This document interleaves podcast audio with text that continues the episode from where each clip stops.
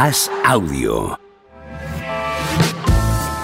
Me decían aquí, hoy no tienes cascos, hoy no te han dado cascos, tío. raro. Faltas un día y te quitan aquí todos los poderes. Te quitan cascos. Antes tenías un brazo para grabar Así aquí el veterano, te lo han Joder, quitado. lo echo de menos. A mí no- Hombre, no, normal. me gusta estar así. ¿Qué tal? Tú lo llevas mejor. Yo, pues no, no, o sea, por placer tampoco es. Pero bueno, estoy más acostumbrado. Mirando la tele. No sé si estamos nosotros torcidos para allí o la tele para allí. La tele está torcida, están las cámaras y probablemente también esté un poco inclinada. Como un juego de estos de. ¿Qué tal? ¿Me echaste de menos ayer? Muchísimo. ¿Verdad? Le pasa a tanta gente sí, cuando sí, no estoy. Me dio pena no haber venido al final. Me apenó. Me arrepentí rápido. Dormiste la siesta muy mal, ¿no? O sea, ¿Quién susti- Ah, claro, que ayer pusisteis la vida y un momento dramático con la silla vacía, ¿no? sí, sí, porque una producción medianamente buena, medianamente. Habría puesto aquí un Juanma de cartón piedra. Aunque fuera para hacer los chistes, ¿sabes? Pero no, Vaya ocasión perdida. pero ni eso, tío. Dicen que se escucha muy bajo, yo no sé. Yo escope, pero lo escucho bien, pero es que lo tengo al lado. No sé, Entonces- mejor. Si, si veis que se escucha mal, seguid diciéndolo, ¿vale? Y se lo. Tony estaba contento, ya hemos grabado mínimo veterano porque no sé si sabéis que ahora es diario. Entonces ya está grabado.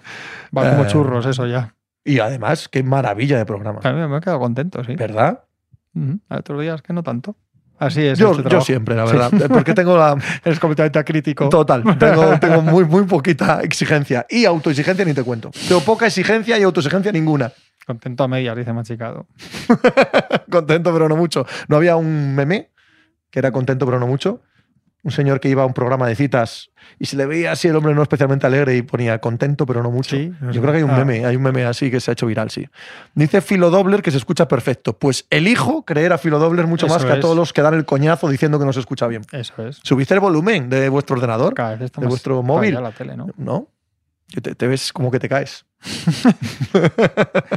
Como habéis visto el Game 1, pues escuchad mínimo veterano. Ahí lo hemos tienes, hablado ahí un buen tienes, rato, pero. Os derivamos al programa. A mí me ha reafirmado en mi creencia de que Denver Nuggets es mejor equipo y que es lo más probable que pase la eliminatoria, pero que no hay mucha diferencia. Todo lo que, o sea, todo lo que pensaba, igual no hubiera acertado el tipo de partido, pero sí las sensaciones de una manera u otra me son las. Álvaro Brandeiro, aprovechamos hoy que está Juanma para felicitarle por el repaso en Biz, mis dieces.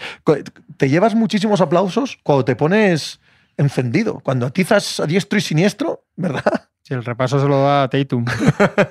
El repaso bueno, bueno, se lo da a Jason Tatum. Hombre, la verdad es que era, pues tampoco me quise cebar mucho porque es un poco pegar al Ah, muñeco, pues, pues pero, todavía, todavía te cebaste lo tuyo. Sí, sí, sí, sí. pero es envidia el mayor fraude de MVP. Bueno, Con Harden. No.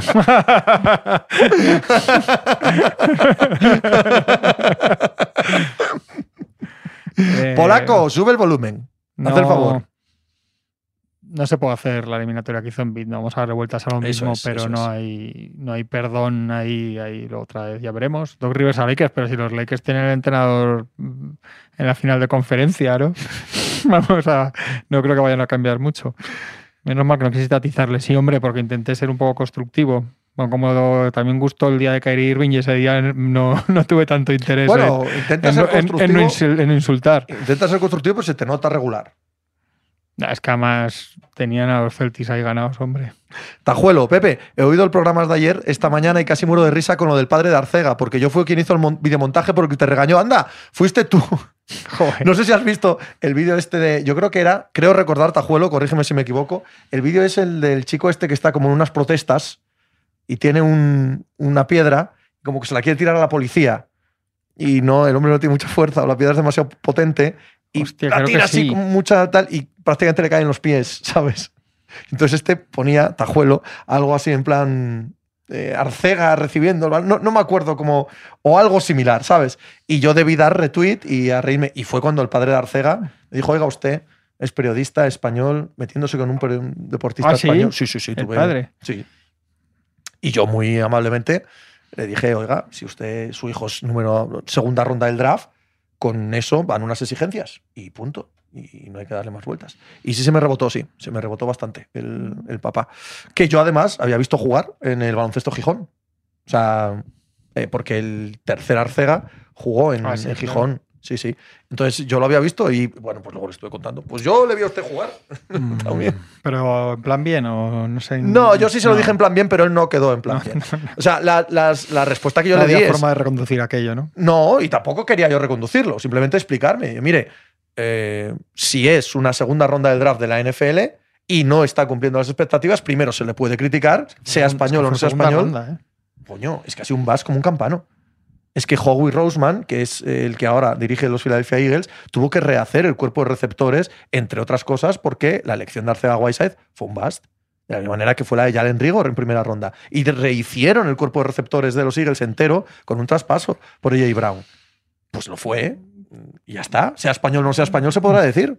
¿No? Tengo una duda que no sé si será el caso o no, ¿eh? pero con Arcega al final se han hecho bromas también en, en Filadelfia, en la NFL. Pocas porque al final el Claro. no, no es relevante, ¿no? no Eso es. No, no, pero- sí, sí, sí. Para, Sí. para el entorno de un equipo, en Claro, segunda pero- ronda pero- relevante. Pero ¿eh? alguna se hace. Sí. No sé si, que no sé si es el caso o no, ¿eh? igual me estoy pasando de listo, pero no sé si el padre tendrá la misma energía, porque a mí me ha pasado, sí me ha pasado con, con cosas NBA Europa que, que te dicen cosas del entorno de jugadores que dices, hijo mío, sí, mira lo que se está diciendo en Estados Unidos. Claro, parece que claro. con que con el con los de España, con el periodista de España, sí tienes. Bueno, en este caso, más- en este caso no fue ni sutil, fue exactamente eso. Era, pero si eres español, Claro. ¿por qué no remas en la misma dirección y tal? Yo, mire, no, como, yo no ¿por soy no español sí? para esto. Yo no, no a mí tengo. me ha pasado a veces decir, oye, Claro. ¿qué pasa aquí? De, de ahí ESPN a decirles lo mismo, ¿no? Dice Pero Tajuelo. Insiste. sí, Tajuelo sí. quiere que haya jaleo. No hay que hacer bromas con Arcega que no las coja. Hombre, el padre no verá esto, ¿no? Y si lo ve, solo es una broma. Solo es una broma. Esto en concreto es una no broma. verá, no pasa coño, nada. no sé, no, no- pasa nada. Y su hijo.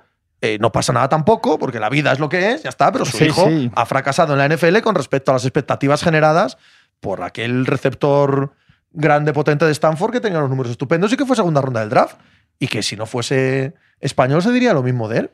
Así es. Ya está, no hay mucho más vuelta que dar. Salva Win, Juanma, favorito para la Euroliga. El mejor equipo de la temporada ha sido el Olympiacos. El que mejor llega, objetivamente, yo creo que el que mejor llega de punto de forma, etcétera, creo que es el Barcelona. Creo que el Mónaco tiene muy pocas posibilidades de ganar dos partidos. Uno puede- podría de repente ganar al Olympiacos, no es descartable, pero dos seguidos es difícil.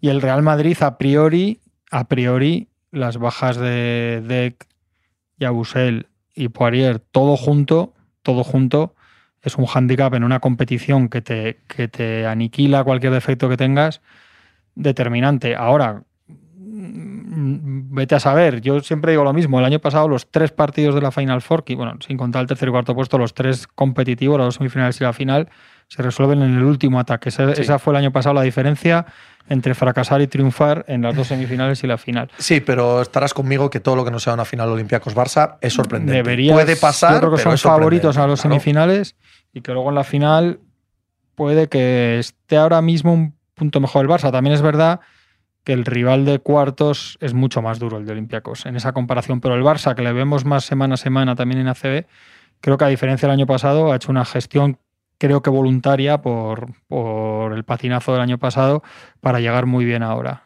Y, y creo que se ha notado, creo que están llegando mejor y sobre todo, sobre todo, el año pasado hay un problema muy claro de química que está a punto de acabar con Jasique Vicius, con las estrellas. Sí. Hay jugadores como Calates con los que no se arregla y acaba saliendo, etcétera. Y este año yo creo que Jasique Vicius hablaron con él en verano y creo que ha tenido una actitud totalmente distinta de muchas cosas que crispaban a los jugadores, incluidas ciertas declaraciones cuando se perdía. O sea, creo que han cambiado muchas cosas y el equipo otro día hablaba Mirotic y lo dijo ¿eh? abiertamente. O sea, no, Que sí, que sí. esto no es descubrir nada. Dijo que, que había cambiado cosas de Jasique Vicius y que están, están mucho más unidos. Y el equipo está muy bien y Satoransky y Veseli, que empezaron la temporada regular, han ido a más y son los jugadores ahora mismo con pinta determinantes que fichó el Barça.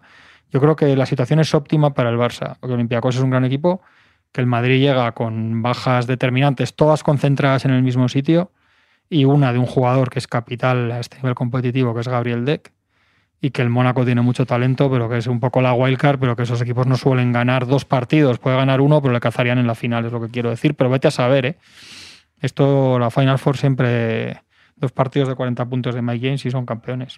Eh, dos temas han salido en el chat, eh, uno por Machicado y otro por, eh, por otras personas, que son noticia ahora mismo en el mundo del deporte. Una, que se ha suspendido el Gran Premio de, de Imola en Italia. Si habéis visto las imágenes de las inundaciones, pues es Parecía claro, ¿no? Sí, O sea, claro. parecía incuestionable. Ya no es solo, ya no solo por el hecho de que esté la pista inundada o se seque para el viernes, para el sábado, etcétera, sino que para organizar un acontecimiento de estos necesitas de la colaboración de la zona. Policía, bomberos, seguridad, eh, Sí, médicos, coño, gente- y está en otro rollo. ¿no? Es obvio que no, no puedes hacerlo y punto. Por cierto, está cayendo la que está cayendo en Italia en todos los lados. Hoy otra etapa de frío, de lluvia y muy dura en el Tour de Francia.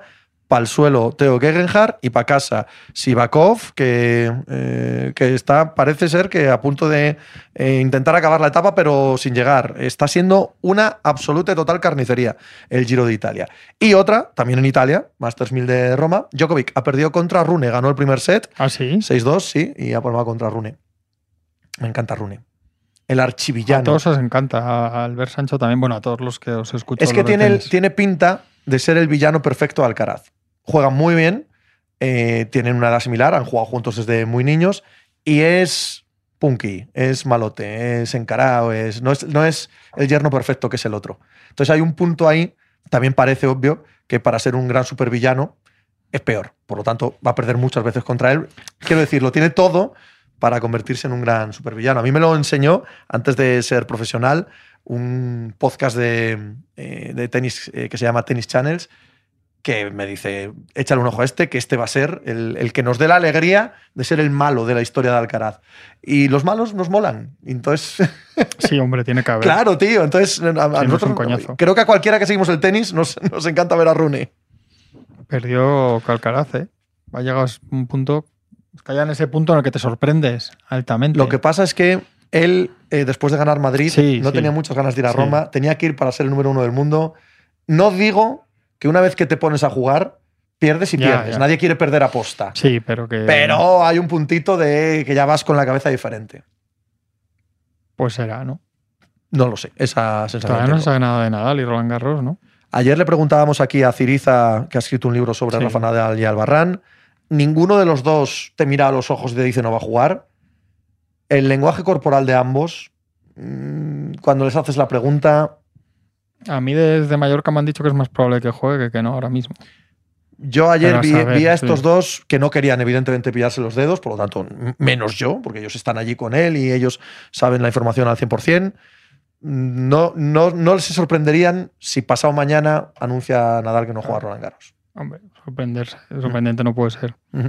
Que es que ha jugado Nadal Mm. cuatro partidos desde julio. Que si no está en Roland Garros, cae fuera del top 100.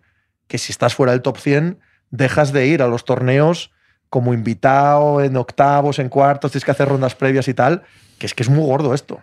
Tan gordo como que cuando, Bueno, cuando algún personaje es mayor ya, en los periódicos, y no hace falta que te lo diga a ti, están preparados ya los obituarios. Sin que eso signifique una falta de respeto ni pensar No, que ese señor se va a morir en breve, o esa señora. En los periódicos especiales de cuando Nadal se retire, tienen que estar escribiéndose. sí, hombre, sí, sí. Tienen que estar escribiéndose. Yo, como se escribieron los de Gasol, estuvieron ahí meses ciertas cosas preparadas. Esto es así, claro. Claro. Sí, sí, esto es lo que es, es que no hay más.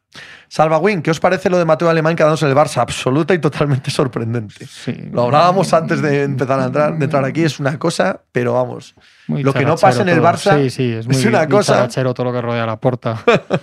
Pero no sé qué. Yo creo que, en sí es buena noticia. Sí, O hombre. sea, que Alemania Claro. siga es buena noticia. Todo lo que rodea todo da la sensación de que en algún momento todo va a ser mala noticia. Pero no sé. No sé si de sal- saltando charcos, esquivando charcos hará camino, ¿sabes? Gente, Que se quede Alemania. hay gente que es así, por eso, sí, sí, ya está. Pero, pero todo lo que hay, to- la sensación que da todo de, de desgobierno y de idas y venidas es malo, pero el tío ha ganado la liga. Ha hecho ahí la foto, ahora hay una foto dándole un abrazo a Milotic, de esos que da él así, que se achucha contra el otro. Pues ya está. Con cabeza, hombre, Pepe, no va a haber un torneo en el mundo que no le dé una wildcard a Nadal para el cuadro principal. Hombre, eso desde luego, Gon, pero de entrar en octavos o en, en 16 avos en un Masters 1000 a no, hay una diferencia abismal y los cuadros que te vas a encontrar son muy, muy diferentes, tanto los Grand Slam como los Masters 1000, es que te ponen por lados que tú ya no escoges y en cuartos y en octavos te salen top 10 del mundo. De verdad, o sea, el cambio es estrepitoso para, para tu carrera, pero estrepitoso, ¿eh? Eh, Wembanyama dice que yo de tenis no entiendo, pero todo esto Nadal no es poco arrastrarse ya. Que tú No porque no juega. entiendes. ¿eh? Ah, que él no entiende. ¿Qué decías tú? Claro. No, yo pff, tampoco. No, hombre, arrastrarse yo creo que no es la palabra. es todo lo con contrario. Arrastrarse sería que estuviera jugando, ¿no? Sí, aparte que si lo intenta, no creo que sea arrastrarse. Un jugador, un deportista como Nadal. A partir de un punto. O en Banjama. Entonces Cruyff se queda también en consecuencia. Yo ya no sé nada, pero esta mañana nos han dicho todo lo contrario, que Jordi Cruyff se iba, ¿no? Pero también es verdad que decían que se iba porque venía Deco. No sé. Es que no sé. Ya no tengo ninguna, ninguna opinión de lo que puede ser o lo que no puede ser. Podemos preguntárselo. Cuidado. Nada más y nada menos que a don Luis Nieto. ¿Qué te parece? Porque no sé si lo sabrá. Es probable que no. No lo debe saber la porta. ¿Cómo las va a saber cosas Luis del Nieto? Barcelona, vete tú a saber. Don Luis, señor Nieto, qué placer. ¿Cómo estamos? Muy bien, estupendamente. ¿Entiendes una palabra de todo esto que pasa en las oficinas del Barça? ¿Alguien entiende algo en el Barça? Que os preguntaban si esto significa que sigue Jordi Cruyff. Decía que No, porque yo No, creo que ahí no, tienen hecho a Deco. Deco lo tienen hecho porque él tiene una vinculación eh, muy cercana con la porta y eso ya está hecho. Yo creo que lo de Jordi Cruyff es, es irreversible. Esto a mí la verdad es que me deja de patado. Es decir, de ahí sale Messi y ahora quieren que vuelva. De ahí, sale Alemania y quieren que vuelva. La verdad es que es el título, quizá después de la, de la Champions del Madrid de 2018, el título peor festejado de la historia, ¿no? sí, más ajeno a las circunstancias. O sea, más. Es que en la Champions 2018, en el propio césped, dice Sí, Cristiano sí, que sí, se sí, va. Aquello fue, aquello fue increíble. Sí, sí, sí, sí. No, esto es increíble, la verdad. Es como una burbuja. la- Sí, es extrañísimo porque ¿qué, qué rol tiene. Claro, sé que no lo sabes igual que nadie, ¿no? Pero ¿qué rol tiene Mateo Alemán con Deco? Eh, pues, ninguno, entiendo. Claro. O sea, las operaciones las llevaba Mateu. Eh, algo le ha debido pasar por el camino, es decir, porque yo creo que él lo tenía hecho con la Aston Villa y de pronto algo por algo se ha arrepentido, ¿no? No sé. Es, es totalmente inexplicable como casi todo en el Barça. Yo creo que lo que tiene que hacer Laporta es nombrar un, un concejal de festejos, una comisión de festejos No, pero eso era que, sí mismo, que organice eso bien, que organice eso bien y luego ya hablamos de la dirección deportiva, y de la secretaría técnica y demás. Chiquito partido el que tenemos hoy, ¿o qué? Nada, partidillo. Partido del año. Sí, claro. Sí, el partido del año. No creo que haya ninguna duda, ¿no? Mucho más que la final. Sí, hombre, siempre en una final puede pasar cualquier cosa, ¿no? Pero lo normal es que de aquí hoy salga, salga el campeón.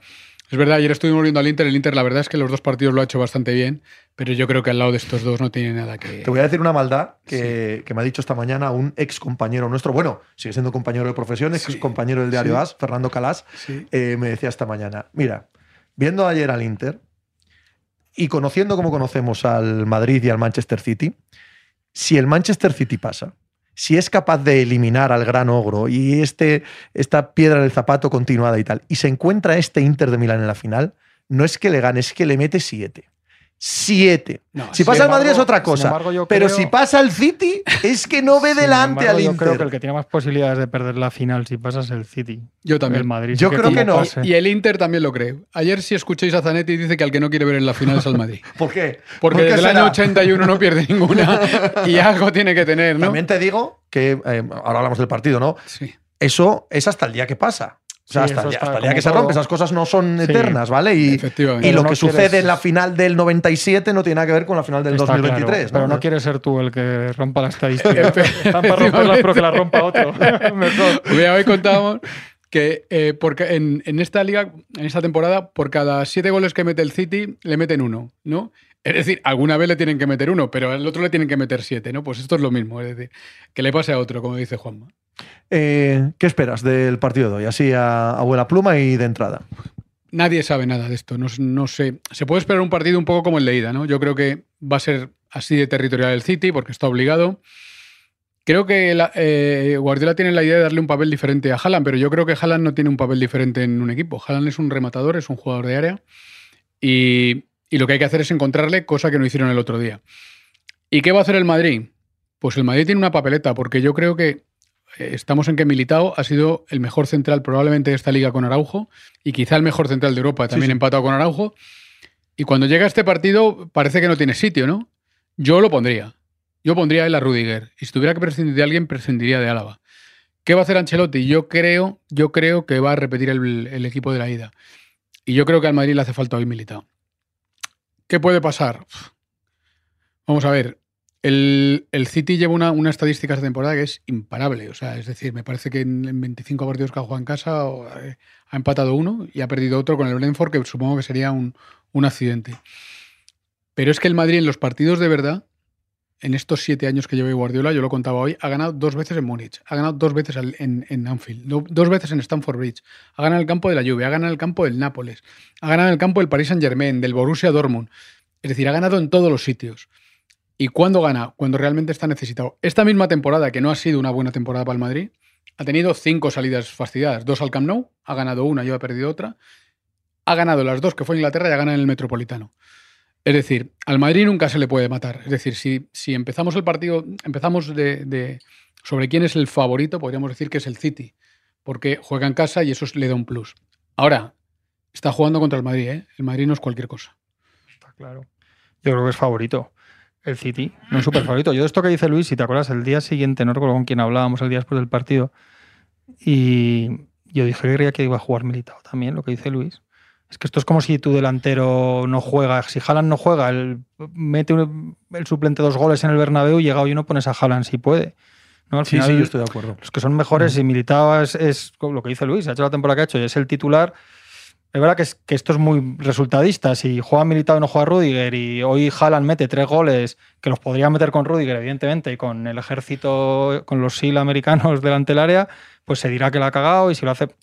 Pero yo creo que, que si este es tu mejor defensa, como parece claro, el que mejor ha estado este año, hoy tiene que jugar. Más es que Ancelotti, Otra cosa es lo que dice Luis, que al que quite sea Álava. Es que no creo, porque Álava es el que le saca el balón. Esa, es el único que le saca el balón. Esa es la, duda que tengo yo. Porque esto que dices de que Ancelotti, eh, si no pone a Rudiger y Haaland mete dos goles, es.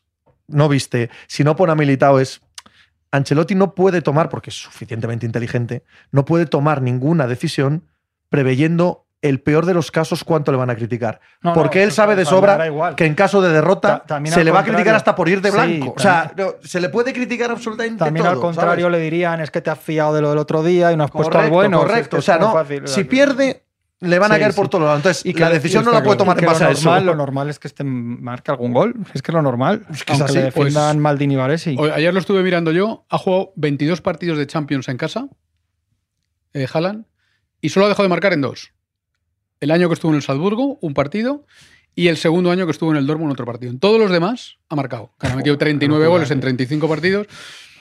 Ahora, a lo mejor para ganar al Madrid hay que meter más de uno, ¿eh?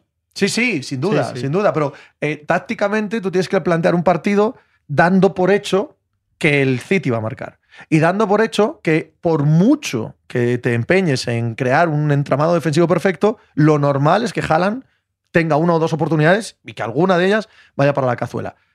¿No? Cuando tú planteas el partido, partes de esa base. Y con esa base encima, bueno, ejecutas tu plan, ¿no?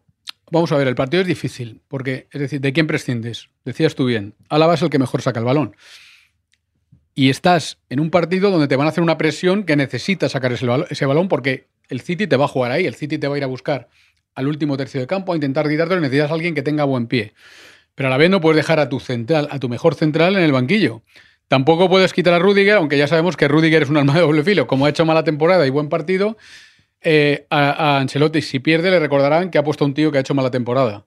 Y si no lo pone, le dirán que, ha sido el único tío capaz de parar a Haaland. Entonces yo creo que ahí tiene un problema. Yo, yo no le veo tampoco una buena solución meter a Lava de lateral izquierdo porque, porque quizá los peores momentos del Madrid en esta Champions fueron en ese cuarto de hora en Liverpool donde él fue lateral izquierdo. hasta que pone a Nacho, sí. Entonces, en conclusión, hay una profesión más difícil que la de periodista, que es ser entrenador del Madrid.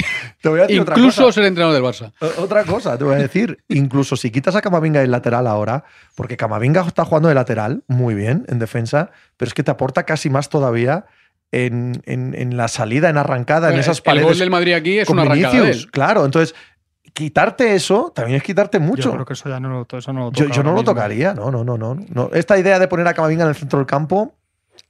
Dicho esto, como Ancelotti es italiano y los italianos les gusta tocar poco, yo creo que Militao no va a jugar. ¿Y Rodrigo? Rodrigo yo creo que sí va a jugar. Sí, es uno por otro, ¿eh? Aunque no sea en la misma posición. O sea, yo creo que es la única duda real del 11 es uno u otro. Volvemos a lo mismo. Como es italiano, las últimas, los últimos escritos del Madrid, que han sido una final de Copa, una victoria 0-4 en el Camp Nou, ha sido con tres puntas y Rodrigo en la, en la derecha y funcionó, yo creo que lo va a mantener. Yo voy a decir una cosa al respecto de Rodrigo, no porque lo hayamos eh, hablado aquí, sino porque es un debate que, está en el aire y que, y que quiero traer para reivindicar justo lo contrario. Aquello de por qué no lo deja en el banquillo, ¿no? No pasaría nada, porque el partido igual es largo, igual hay prórroga y puede salir de revulsivo, porque si no en el banquillo no tienes jugadores que sirvan así. Y me parece un debate súper falso. Lo mismo que decías antes, eh, decías antes tú de que si te mete un gol el suplente no tienes por qué cambiar al titular. ¿Qué demonios es esto de tener alguien de revulsivo? Revulsivo será el que pueda, pero tú tienes que salir con los mejores. No vas a dejar en el banquillo, perdonad que lleve esto a la reducción al absurdo, no dejas en el banquillo a Vinicius para que sea revulsivo en el 60. No, No, tú no. pones a los buenos. Y luego sí, claro, ojalá tener revulsivos, pero de entrada tienes que salir con los mejores. Yo creo que el problema del Madrid, si el partido es largo, el Madrid no tiene plan B. Cu- Curiosamente lo tiene el City, que no hizo ningún cambio en el partido de ida. Pero ahí en ese banquillo está Marez. Ahí, o sea, hay jugadores ahí de verdad muy Sí. importantes. Oden, Julián Álvarez. Oden, Julián Álvarez, o sea, jugadores realmente. El, el Madrid solo tiene un futbolista para cambiar en ataque, que es Asensio. Y Asensio no es precisamente un delantero. O sea, Asensio es un jugador que te puede marcar. Es un, es un jugador de banda, un jugador muy habilidoso, un jugador con un tiro estupendo de pierna izquierda, pero no es un jugador que te vaya a cambiar un partido ni que lo puedas meter en el área. Entonces, eh, yo, yo creo que la opción de, de Rodrigo de salida me parece razonable. Es decir, aparte de que el Madrid tiene que ganar, que es que el Madrid no sale a defender ningún resultado. El Madrid llega con un empate, ¿eh? no se nos olvide. Sí, es que además al Madrid no, no va a salir a defender a que se te vuelque el City, que tampoco se va a volcar. Tampoco creo que el City haga. Ni se va a volcar, salida ni al el Madrid se Canelo. puede encerrar. Yo creo que va a ser más sí. parecido al, al primer rato del Bernabéu o, o- o- o al principio hasta que alguien marque.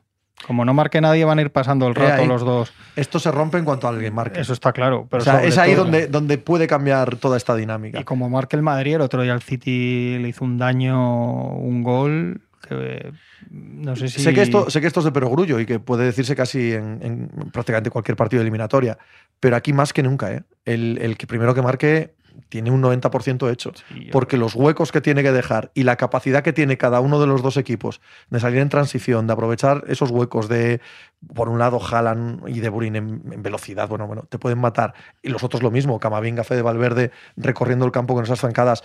El que encuentre espacios eh, tiene mucha ventaja. Eso en unas circunstancias normales. Estamos hablando del Madrid, que como todo el mundo sabe es un equipo sobrenatural, porque el año pasado pasó exactamente eso. En el Bernabéu el City viene con un gol de ventaja, el City mete otro gol aquí y dices, bueno, esto ya está hecho. Incluso llega con dos o tres contraataques, no sé qué, y de pronto aparece, no se sabe bien qué, el Madrid mete dos goles, te descentras, haces un penalti y se acabó lo que se daba. Yo estoy con vosotros en cualquier caso. El que marque el primer gol tiene una ventaja grandísima sobre, sobre este partido. Pero el Madrid, el Madrid este año, os recuerdo, en, en- al primer cuarto de hora perdía 2-0 con el Liverpool. Sí. Probablemente cualquier otro equipo se hubiera deshecho allí. Es decir, estar jugando contra un equipo que ha estado en la final el año pasado. No, no olvidemos que el año pasado en la final el gran favorito era el, era el Liverpool, mucho más que el Madrid. En esta tertulia creo que estuvimos y creo que el único que apostó por el Madrid fue yo. Creo que estabas tú, Pepe, y estaba Rich. Medallón Magic ¿Eh? Andreu que se cuelga. No sé por qué, no sé por qué, pero Era el favorito. pero era el favorito. Muy favorito. Sí, yo creo que era muy men- favorito Pero creo que era menos favorito que antes de, de lo del City, claro. O sea, a veces pasa lo del City. Porque era una final. Pero sí que era favorito. sí era, que favorito. El Liverpool el año sí. pasado había hecho una liga estupenda. Es decir, y, Mm, y no, había, no tenía ningún síntoma de flaqueza. Tenía Van Dijk, tenía todos los jugadores recuperados.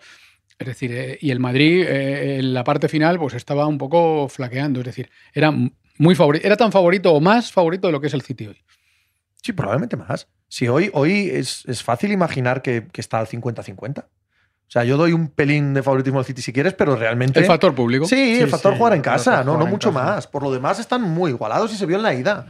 Se vio en la ida. En, en otras ocasiones no vemos eh, a los equipos tan, tan igualados como el resultado acaba indicando. Pero sí que es verdad que fue un partido de dos equipos muy parejos.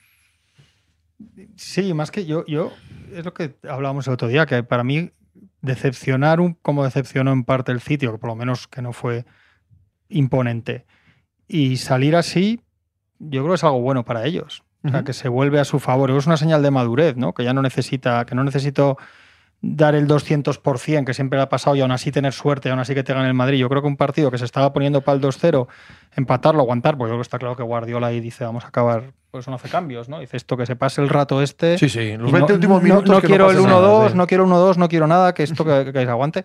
Yo creo que es una señal ellos de decir, joder, esto es, esto es al revés, ¿no? Esta vez hemos salido vivos de un partido que podemos mejorar mucho, la vuelta es en casa, o sea, creo creo que para ellos es un muy buen escenario. Yo creo que ese equipo sumado eso y la inercia que llevan en la liga, etcétera, y que igual eso, y, lo que se pudieron quitar de encima, yo creo que les hace más del 50-50. Yo creo que les hace. Yo creo que es favorito el City, aunque lo gane el Madrid, pero yo creo que es favorito. Y si gana el Madrid, pues más mérito. ¿Puede ganar el, Ya, no, no, ¿puede ganar el Madrid con este Benzema? Sí, ¿Con el que vimos en la ida? Sí. Con el que vimos en la ida no. Yo creo que Pues no. Casi gana la ida. Pero Sí, con el que vimos el no Camp- con el que vimos en el Camp Nou a lo mejor sí. Es que si veis Benzema ha sido absolutamente irregular en los últimos. Me parece que ha metido nueve goles en los últimos meses, pero es que los ha metido en tres partidos. Le metió tres al, al City, le metió tres al Valladolid y tres a, a- a- no recuerdo ahora quién. Es decir, con el que vimos en la ida seguro que no. Con el Benzema habitual, con el Benzema del año pasado, seguro que sí. Bueno, ya lo visteis lo que hizo con el Chelsea el- No, no, no. en la temporada el pasada. del año pasado. es que sí. con el Benzema del año pasado, las tres que tuvo en el Bernabéu, es probable que esto estuviera no finiquitado, pero con bastante claridad a favor del Madrid. ¿eh?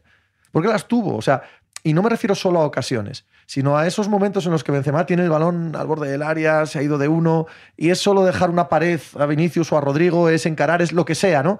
Y en el partido de ida se le vio ese segundo más lento de lo habitual, ese control que no le va exactamente a donde quiere. Ya no solo el rematar la ocasión de gol, sino todo eso que genera mm, se le está echando mucho de menos en el Madrid. Sí, es que es un, es un delantero centro muy atípico, porque en realidad lo que es es un organizador de ataque. Mm. O sea, no es solo el que lo remate, sino él, él ordena el ataque del, del equipo.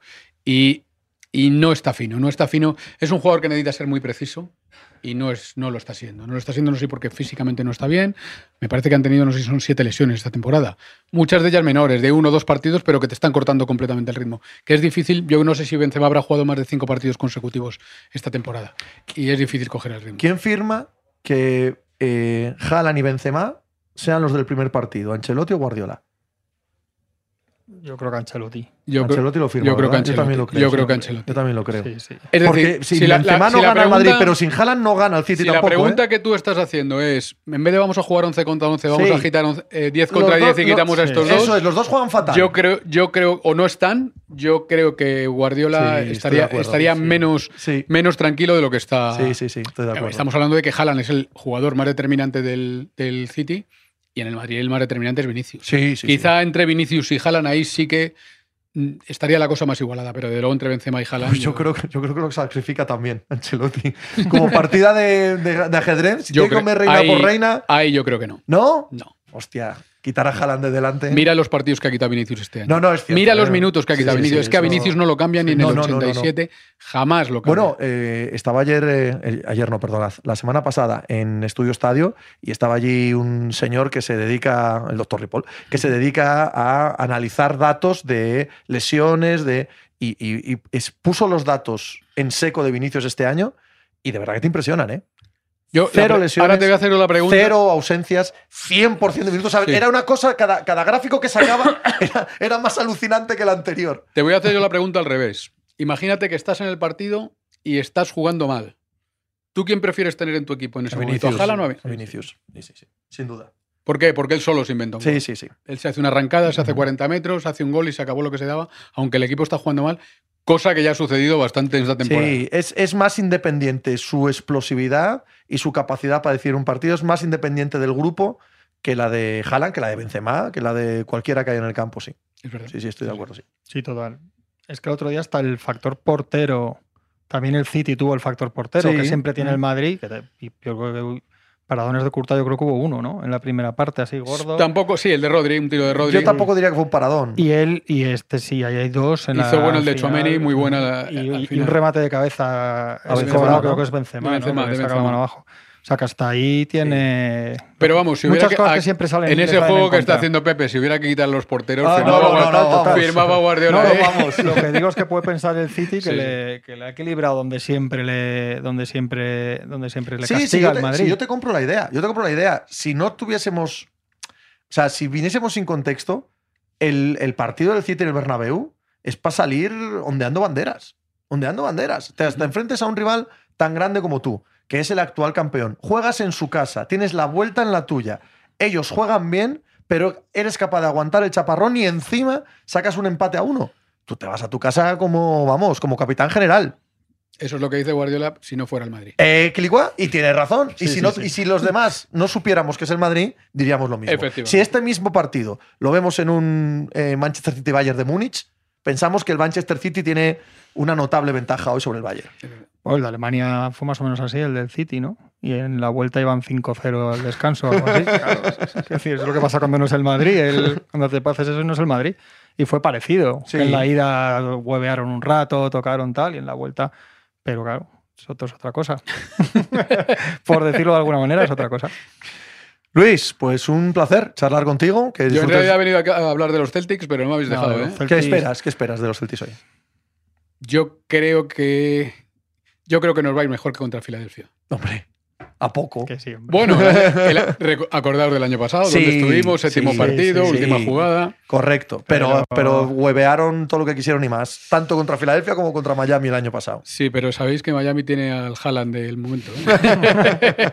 sabéis que ese Butler nos tiene sin dormir, ¿no? mucha- yo creo que hay mucha diferencia este año. A priori. ¿A quién prefieres en la final? Menos a los Lakers o a Claro, cualquiera. claro. Pues. yo preferiría a los Lakers este año. No, yo no, yo no. Yo no, yo no. Yo recuerdo, Robinson decía, eh, creo que fue en una semifinal, en una semifinal, sí, además, yo creo que la final fue Chelsea, Man- la- ¿os acordáis de aquella final Chelsea-Manchester United? Sí, claro. que se decide por qué Terry y tal. Sí, bueno, sí, la sí. semifinal, la semifinal de, aquel, de, aquel, de aquella Copa de Europa era el Liverpool contra el Chelsea. Y yo escuché decir a Robinson, dice, yo estaba loco porque perdía el Liverpool. Dice, más que nada porque no soportaría perder una final con el Manchester United. Pues eso me pasa a mí con los Celtics. Es decir, yo puedo aguantar perder con, con, con Denver, ¿qué le vamos a hacer? Pero con los Lakers. Mira, en un sentido eh, diferente, eh, pero similar, un amigo mío, muy madridista, un año de estos de la Champions, en primera fase que pierden con el. No fue la del Sheriff, fue otra, pero vamos, que pierde un partido de estos contra Shakhtar y va, que si lo eliminan, que si el segundo partido y tal, no sé qué, y me escribía y me dice: hay que hacer lo que sea, lo que sea, por asegurar la cuarta plaza.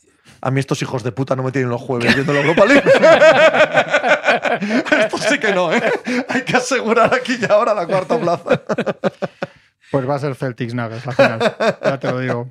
Habla me también eso, la- los que la voz de la sabéis- alegría. Si los que sabéis decís eso, a mí No, me tranquiliza, no. ¿eh? Sí, sí, sí. Y va a ganar Él, habla al miedo, No, no, no, no. pero yo creo, lo pienso de ¿eh? verdad. Yo creo que va a ser Celtics Nuggets de Creo verdad. que son mejores los Nuggets que los Lakers. y Ya está. Hay que jugar. Está Y- muy largo. creo Pero que- sí, sí creo, que, es una señora final, además. ¿eh? Sí, sí, sí creo que es una señora final, yo también. Es más, voy a decir una cosa Aunque- que no dices tú. Aunque Adam Silver, Creo que Denver- Adam Silver seguramente prefiera otra por lo que combinación. sea, por lo que sea. Eh, tengo la sensación de que Denver va a ganar a Boston en la final. Pero bueno, ya te lo conté hace un mes. Eh, para mí Eso te lo puedes haber ahorrado, ya que me iba yo tan tranquilo pensando Pero que- si no doy una. De verdad, no te preocupes, no doy una. sea Nuggets Hit, Silver va a decir me cago en 10. Va a mirar el cuadro Inventa. a Si, si "Qué la final, estuvo, si la final es estuvo". Nuggets hi- eh, Hit, eh, Silver sobre la marcha inventa una final de consolación. La copa año pasado, la monta. la Así- monta la así a, copa. nue- a nueve Así partidos. si es, eso es a nueve. Monta la final de consolación a nueve. Luis, Muy pásalo bien. muy bien, disfruta y Nada. te leemos mañana en el Muy periódico. bien. Gracias, Luis. Venga, Venga, hasta luego. Y esta noche en la web le leemos. Eso es, sí, sí. Coño, parece- En, en as.com. Eh, Cerman, hola chavales, cuatro horas para el inicio. Mira. Joder, nos- te va a hacer larga la tarde. Sí, sí, sí, sí. Hablando por la mañana Sí. con Calas, como te decía antes, a las diez y media de la mañana me dice: Me voy a abrir una cerveza y esperar el partido del Madrid. es lo que voy a hacer. Es lo que voy a hacer durante todo el día. Muy bien. VLH, si es el mejor, no puede cambiarlo. ¿De dónde vendrá eso tú? ¿Dónde vendrá, el, Eh, ¿dónde vendrá ese joder, contexto? pues puede ser de lo de, me imagino que sea de lo de Militao, ¿no? Eh, ¿O de sí, qué? tan atrás. Porque es el único que hemos hablado, porque Rodrigo no creo que se refiera a que es el mejor. Es Mira. si no, ¿quién? Narcea, que no soporta la NBA, dice: Hasta hablando de la Champions metéis la NBA, joder. Sí, Pero si nos ha forzado aquí el, es verdad. el ¿eh? adjunto a la dirección, quiero decir. La gente viene y nos habla de Claro, NBA. tío, no- la no gente nos ve y le entra la... La NBA, NBA pasión. La gente nos ve y piensa, dormir es de cobardes. Os dio mucho la chapa Tony con el francés. No, pero estaba contento. Hombre, hombre, hay que estar contento, coño. Sí, hombre, No se claro puede que ser un triste en la claro que vida. sí, claro que sí. sí. Filo Dobler, viendo el partido de Denver, la sensación de que estaban arrasando en la primera. ¿Qué ganas teníais de volver a la NBA? En la primera parte ha sido increíble para luego quedar apretado el partido, porque tampoco la desconexión del tercer cuarto me ha parecido desmesurada. Bueno, bien tirada, de peli. Lo de tirarle a Hachimura, a Jokic y Davis como ayuda pinta regular, ¿no? Eso funciona a veces sí y a veces no, tú.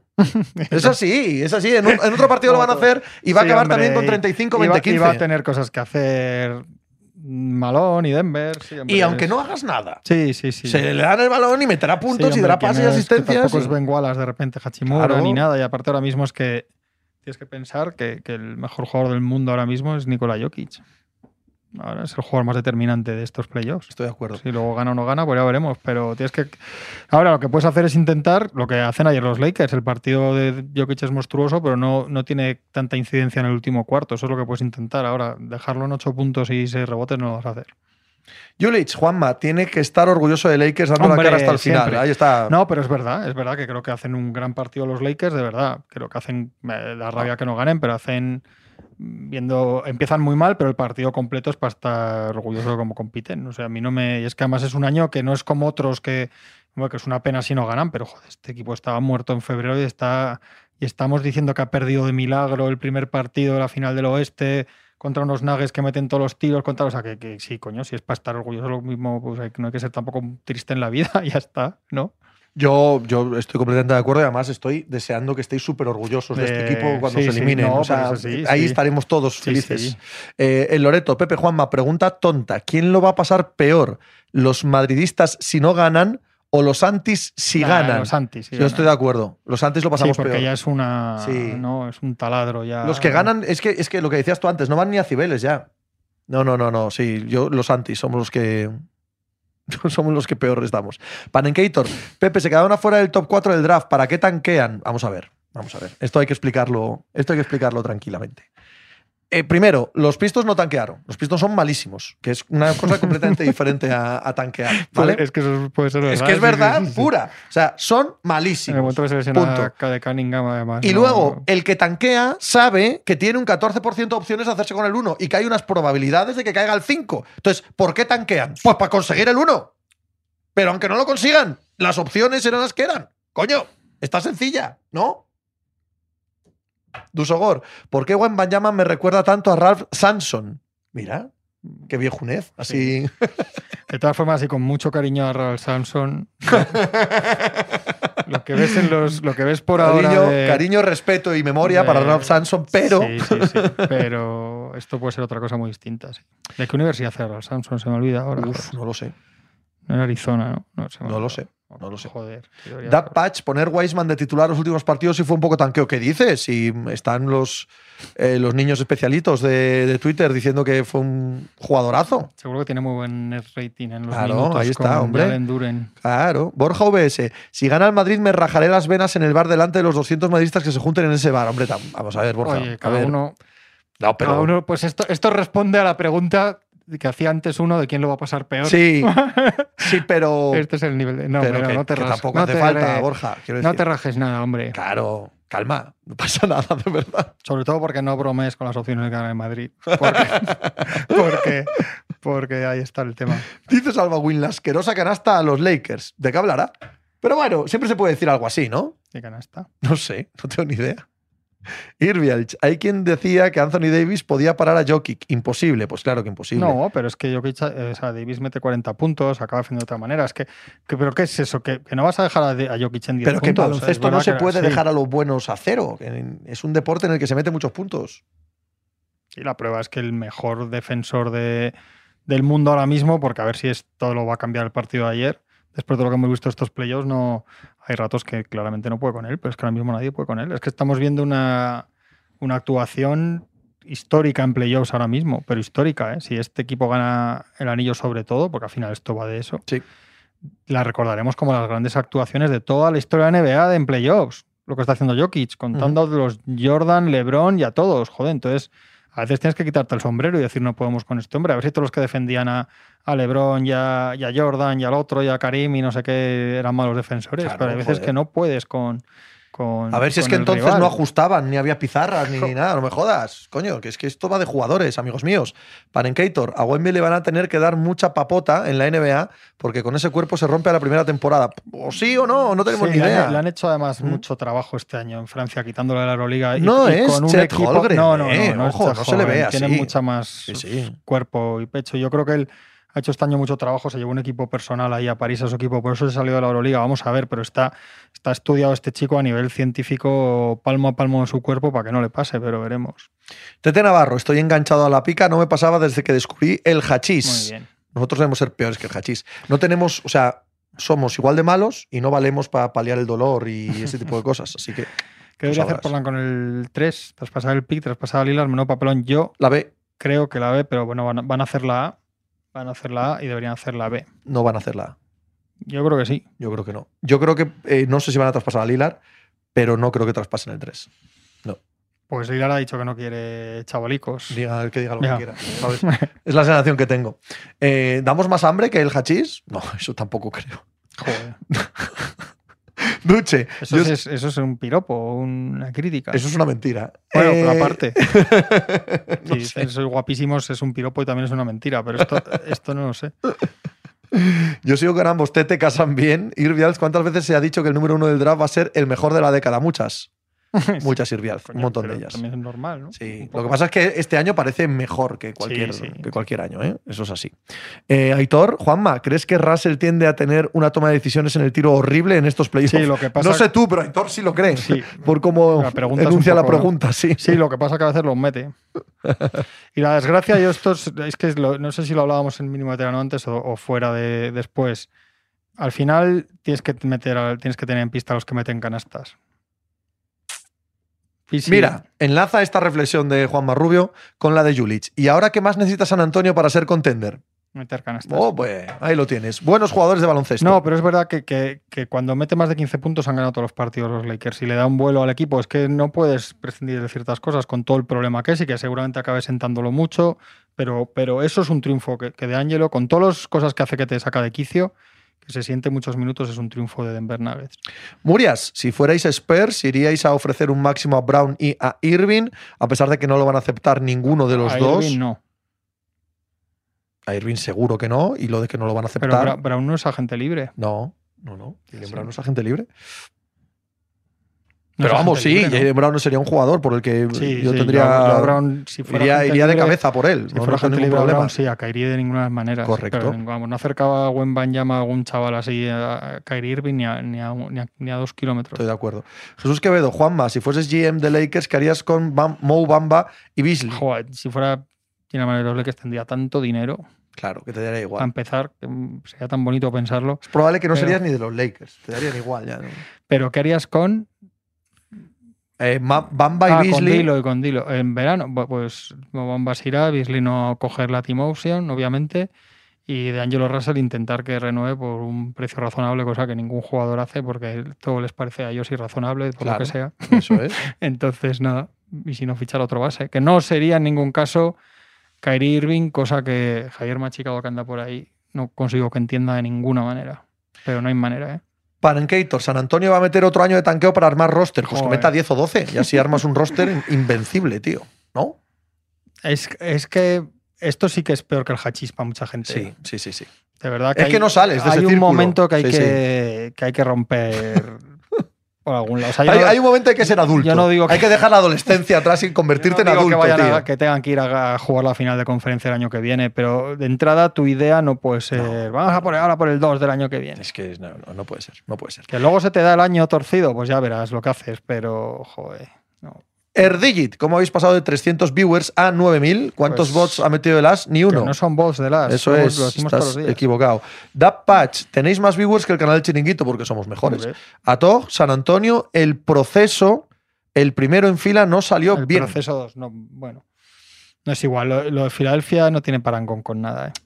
Ya ha pasado 10 años desde que fichan al, Y ganaron. al, al ídolo Ganaron. de muchos, San Hinky, y 10 años después, aunque algunos digan que, por culpa de echar a Hinky. que por todos los que hubo después de No, Hinky, no que él les dejó, les nada. dejó el anillo servido en, Nada. en una bandeja, Nada, nada. pasado 10 años y no han jugado una final de conferencia. Hay un dato que yo lo leí y es obvio, pero es increíble. Con todo lo que hemos dicho de Sacramento y todos los récords de Sacramento, Sacramento Kings ha jugado una final de conferencia más reciente que el Philadelphia 76, Todo el mundo. la de 2002 Claro, y, los, el 2001. y ellos Sí, sí, 2001. sí. Es terrible, de verdad. ¿Cuántos, ¿Cuántos equipos han jugado final de conferencia desde el año 2001? Joder, pues casi todos. ¿Casi todos? Sí, habría muy pocos. Ah, vamos a hacerlo. Pelicans, Hornets, yo creo. Pelicans no, Sí, no juegan sí, ninguna no, final de conferencia. Hornets tampoco. Washington tampoco. Washington tampoco. Juega en segunda ronda. Es que juega. Sí, sí. Poco Eh. más, ¿eh? O sea, no te salen muchos más desde el año 2001. No. Y eso contando una época que, que ha jugado como 10 seguidas los equipos de LeBron y tal, pero al final es que, claro, pasan por ahí casi todos. Los Wolves juegan una final de conferencia. No, pero anterior. ¿2004? Ah, bueno, claro. 2004 la final de conferencia son los Timberwolves. Sí, sí, sí. es ¿Contra los es. Lakers? Sí. ¿Es final de conferencia? Sí, Sí, ¿no? sí, sí. Sí, Orlando Magic no. No, Grizzlies. No, Orlando Sí, Magic. Magic juega las coño, juega las finales. finales. Con- de, con Dwight del año Howard. 2009. Bulls, Bulls sí, llegan a alguna final de conferencia. Con Derrick Rose y, y Thibodeau. Sí, ¿no? Sí, sí, contra los Heat. El que empiezan ganando el primero y luego Sí, pierden cuatro correcto, seguidos. ¿no? correcto, correcto. Memphis sí que no llega. Memphis el Grit and Sí, Guita, pero vamos, que hay. Sí, Memphis sí, Memphis juega una que pierden 4-0 con los Spurs. es verdad. Sí, que te va saliendo y casi que todos salen la todos, juegan. que salen todos, es queridos que- míos. O sea, que te salen cuatro franquicias que, que no han jugado una final de conferencia desde 2001. Y yo creo que, y esto lo digo mucho, ¿eh? pero hay un desgaste en la imagen, en lo que es una franquicia que desde fuera no se percibe en la gente que va todos los días al pabellón, la gente que es del equipo de verdad, muchísimo de corazón en la ciudad.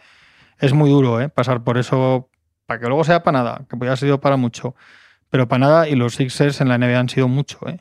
Los Sixers han sido un equipo, es una franquicia legendaria y gordísima, de una ciudad gordísima para el deporte americano y él estuvo tirada en el barro años para una ensoñación que no ha salido. Entonces, como yo esto lo digo igual con el load management y con esto digo lo mismo, como los argumentos contrarios siempre son resultadistas, ahora tienen que tragar resultadismo los que lo defienden. Claro. ¿no? Los que te dicen, no, es que está estupendo que una estrella no juegue 40 partidos y que no sé qué. Y dices, bueno, ¿qué han hecho después? Nada, pues no, es que lesionó. Bueno, pues lo que quieras, pero como lo que me digan, pues esto es igual. ¿Qué han hecho estos? ¿Cuatro años? ¿Cuántos años están? Haciendo un baloncesto que no se podía ver, literalmente. Cambiando jugadores, cortando a chicos como si fueran eh, maletas, mandándolo para allá, por una segunda ronda, lo otro, el no sé qué, el contrato, forzando aquí, inventándome un contrato que no se ha hecho nunca porque el tercer año no sé qué, con este pobre, traspasando a jugadores como Jerry Holiday, que luego mira lo que han sido al otro, pom, pom, pom, pom, pom, pom. ¿Para qué? Para nada. Cuento chino. Cuento chino, absoluto. Claro. Yo soy de los Sixers y ya estoy cansado del proceso y de Embiid, si fuera por mí, apretaba el botón de autodestrucción y traspasaba hasta la mascota.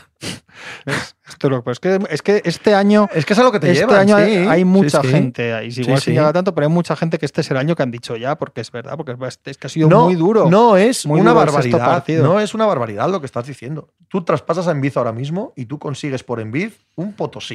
es verdad. No, pero más que eso es que según quién fichen de entrenador y según cómo vaya el año que viene y según lo que haga Harden, vamos a ver lo que está diciendo en dentro de un año por estas Claro. fechas. Y ya te has metido en esas, que es lo malo Eso de los es. equipos. Ya te has metido en esas. Igual que los Mavericks se pueden meter con Doncic, el otro con no sé qué, y el otro con no sé cuántos. Y Lillard, después de una historia de amor maravillosa con los Blazers, y no lo digo con sarcasmo, va- van a acabar mal. Pues Atoj, ya sé que no es el día para hablar de unicornios del pasado, pero Holgren se sabe algo, ha ganado peso. No creo que haya ganado peso, simplemente ha estado recuperándose todo el año. musculado, Pero bueno, ya Ujú. está. Tampoco jugadores así, la solución exacta es que eh, cojan 40 kilos de músculo, porque no son ese perfil. Y luego los cogen y dicen que, que están muy pesados y se lesionan por eso, que esto también para esto es verdad. Si te fijas, Anthony Davis ha tenido unos años que hubo varios veranos que era adelgazado, engordado, adelgazado, es que ahora ha hecho musculación, no sé qué, ah, es que está demasiado musculado. Bueno, yo qué sé. Eh, Borja, Embiid estaba más preocupado por el MVP que por ganar. También Borja, muchas lágrimas por el MVP y pecho friada en playoff con cabeza. Equipos sin final de conferencia, los Knicks. Pues mira, sí, los Knicks diría que no han estado en ninguna. Desde Desde ahí 2001. no. Tuvieron en No. 99, Sí, pero la última, ¿no? 2001 no. Joget, en la NBA, cuando se habla de salario un jugador, se habla en bruto o neto. Bruto, siempre. Siempre en bruto. Bojicán, ¿a qué nivel histórico pondríais a Jokic si gana anillo con MVP de finales? ¡Fua! ¿Cómo arriba? Pero vamos, Sí, eh, do- empezar a hablar de él para cosas eh, acojonantemente serias. Mira, ¿quién viene por aquí? Y nos pillan hablando de NBA, ¿ves? ¿Qué tal, Las Torres Gemelas, ¿eh? ¿Qué tal las Torres Gemelas con la NBA? Eh, la verdad que eso bien. NBA bastante mejor que el otro. Sí, soy un fiel seguidor de, de la NBA. ¿Sí? y de las finales. ¿De verdad? Sí, Sí, de verdad te lo digo. ¿De sí. qué equipo eres, a ver? Pues mira, si te soy sincero, No eh, tienes equipo. eh, me hice de los Minnesota Timberwolves por Ricky Rubio. Hostia. Y, tristemente, Sigue siendo de los Minnesota Timberwolves. sí, los- que los lo- motivos por los que nos hacemos de los equipos son lo random, pero claro, te quedan, te quedan para siempre. Sí, sí, eh, o sea, típico vas al box score por la mañana que no has visto el partido y que el primer equipo que vayas a ver sea los Minnesota Timberwolves, aunque no te apetezca saber cómo han quedado, pero vas. Pues por eso me di cuenta que sigo siendo de, de los Timberwolves. ¿Algo de NBA? Sí, yo sigo un poco los Celtics, más que nada, pues un poco pues, lo mismo que por el Ajax, por la Play. O sea, porque mis amigos que los, Le- mis amigos que los Lakers, yo cogía siempre a, a los Celtics por, por Paul Pierce, Garnett y demás. Y se me ha quedado un poco, vamos, ya he estado como 10 años sin seguirlo. Me aficioné hace como 3 o 4 años cuando estaba Nolinik y, Crowder y toda esta gente que tampoco hacía mucho. Pero bueno, ahora ya me he subido a la ola buena. por fin ha llegado. ¿No te molesta que los jóvenes se hagan de equipos de la NBA por jugadores que, que ya no pueden hacerse? O sea, te haces de los Celtics por, por la River. O sea, ¿cómo te vas a hacer de los Celtics? ¿Por qué por-? Olinik, ¿no? ¿Sabes? Por ¿sabes lo que te quiero decir? No puede ser, ¿no? O sea, De los Celtics por Olinic que sería una cosa muy loca. ¿eh? De los Celtics por Olinic, imagínate. tampoco es que Rick Rubio ha sido mucho más para Minnesota. Bueno, Bueno, pues era, ¿cuántos años tenías? Pues no sé, ¿20? Bueno, aún ya era mayorcito. Ya teníamos una, ya teníamos una idea, amigo. Sí, sí, sí. Mal, mal, mal. Tenemos cierto partido hoy en el Etihad. Queríamos hacer tertulia con vosotros dos eh, acerca de lo que esperamos y dejamos de esperar del partido, como habíamos hablado con Luis Nieto eh, a modo de previa. Y queríamos preguntaros, ¿cómo, cómo veis el partido de hoy? Pues dispara. Bueno, iba a decir que eh, con muchas ganas de ver si se reproduce la primera parte o la segunda del Bernabéu, porque fue un poco como una para cada equipo, ¿no? Y yo, bueno, yo favorito al City, creo que sigue siéndolo, pero creo que el City fue superior en cuanto, sobre todo cuando eh, robaba en campo contrario, más que en ataque estático, y ahora no sé si va a conseguir tanto eso porque creo que en el Etihad el Madrid no va a, salir- a seguir tanto con el balón. Entonces, creo que ahí la- lo mejor que, que tuvo el City fue eso y esta vez no sé si lo va, lo a tener. Sí, yo es que los buenos minutos del City, eh, me parece que en esos buenos minutos del City el Madrid se sintió comodísimo, sinceramente. A mí en los minutos de dominio, de posesión, mm, el Madrid no, no mordió, no mordió arriba. Quizás se podía esperar que iba a salir más presionando un poco más, pero es que estaban en el centro del campo, estaban cómodos esperando una oportunidad que apareciese y aguantando a que en la segunda parte meter una marchita más, que eso es, que eso es lo que pasó. Y yo me espero hoy un partido como la primera parte, eh, sinceramente. Si el Real Madrid no quiso eh, la posesión en el Santiago Bernabéu, menos la va a querer en el, en el Etihad, y aunque Guardiola vaya a querer proponer o, también se quiera resguardar un poco del Real Madrid, pero eh, lo veo complicado que, que el City no vaya a tener todo eh, el grueso de la posesión hoy. Y en ese escenario yo creo que el Real Madrid se siente, se siente cómodo, la verdad. Yo creo que el Madrid, o sea, que el que el City no se va a volcar, eso está claro. Yo Estoy creo que estas cosas Sí, ya sí. de son más Ya, de, ya no las hace. más así, más antiguas de esto que digas, guau, si el Madrid aguanta los primeros 20 minutos, no creo que sea eso, que luego igual pasa, ¿eh? luego igual le cuadra bien y pasa, pero yo no creo que sea eso, yo creo que el City va a jugar tentándose mucho la ropa porque sabe contra quién juega, sabe cómo juega. eh, Sabe lo que está en juego. Igual luego es al revés, sí, va a 3-0 al minuto 25 porque el fútbol es así. Pero, pero eso no se será la porque cadena, claro, pero puede ser eso, pero no porque, Pero de- yo creo porque que la ellos- idea sea esa. que ellos van a jugar a no quedarse con sensación de tontos, sea correcta o no. A mí no me extrañaría que este partido, además, a pesar de que el City tiene que jugar a tener la bola porque juegan a eso, a mí no me extrañaría que el Madrid presione muy arriba, haga daño, salga bien. Hemos visto partidos de estos que crees que al principio va a ser así, que el, que el Madrid sale y dices, joder, si están, están muy arriba, están del robando, Bernabéu, están ¿no? Lo llegando, sí, sí. Incluso al final de la primera Incluso del allí- fue así. Incluso hay otra cosa es que yo sí que creo, por ejemplo, que todo el centro del campo del City va a estar más preciso y más y más entonado hoy, que le- yo vi un equipo muy impreciso para lo que ves en Premier. Yo creo que hoy en casa sí pueden ser y yo creo que eso puede activar muchas más cosas de, claro, del ataque del City y hacer mucho más daño al Madrid para que no esté tan cómodo como decías tú, que es verdad, el, el Madrid. Para mí fue clave, se habla mucho de, de Rudiger y el papel de Rudiger, porque al final el foco estaba en el que, que fue el que marcó a Haaland. Pero a mí me impresionó mucho el trabajo que hizo el centro del campo del Madrid, Valverde, Cross, el montón de kilómetros cortocircuitaron ahí un poco la conexión, eh, ese de Bruin Haaland, que de Bruin marcó, le dieron el MVP del partido y mereció que, porque la verdad que yo pienso que tampoco hizo un gran partido. Eh, yo creo que eso fue, la, aparte de Rudiger, yo creo que la clave fue aislar a Rudiger. Y yo, como esa fue la receta que funcionó tanto en la ida, eso es un poco lo que me espero en la vuelta. No vi tanto al, al City, digamos, a su centro del campo impreciso como, como el Madrid atento a que no encontraran a, a su vía de escape que, que, que es Haaland. Bueno, Lo seguro. A decir que yo creo que está un poco perdido en el sentido de que no sé si, si se esperaban tanto dominio. Porque tú veías a Sí. Rodri que estaba prácticamente en la frontal. Mm. Eso probó un tiro, ¿no? Eh, entonces, no- yo creo que estaba un poco como perdido porque estaba eh, la dos líneas de Madrid muy atrás. Muy, muy- Eh, prácticamente Cross estaba como en la frontal, básicamente. Y yo creo que ahí eh, faltaban ideas, ¿no? Un poco. Encontró una vez un pase de Bruyne a Haaland que lo sacó a Álava así. sí, eh, fue la solo- única que. pero Pero eso fue la única- segunda parte, ¿no?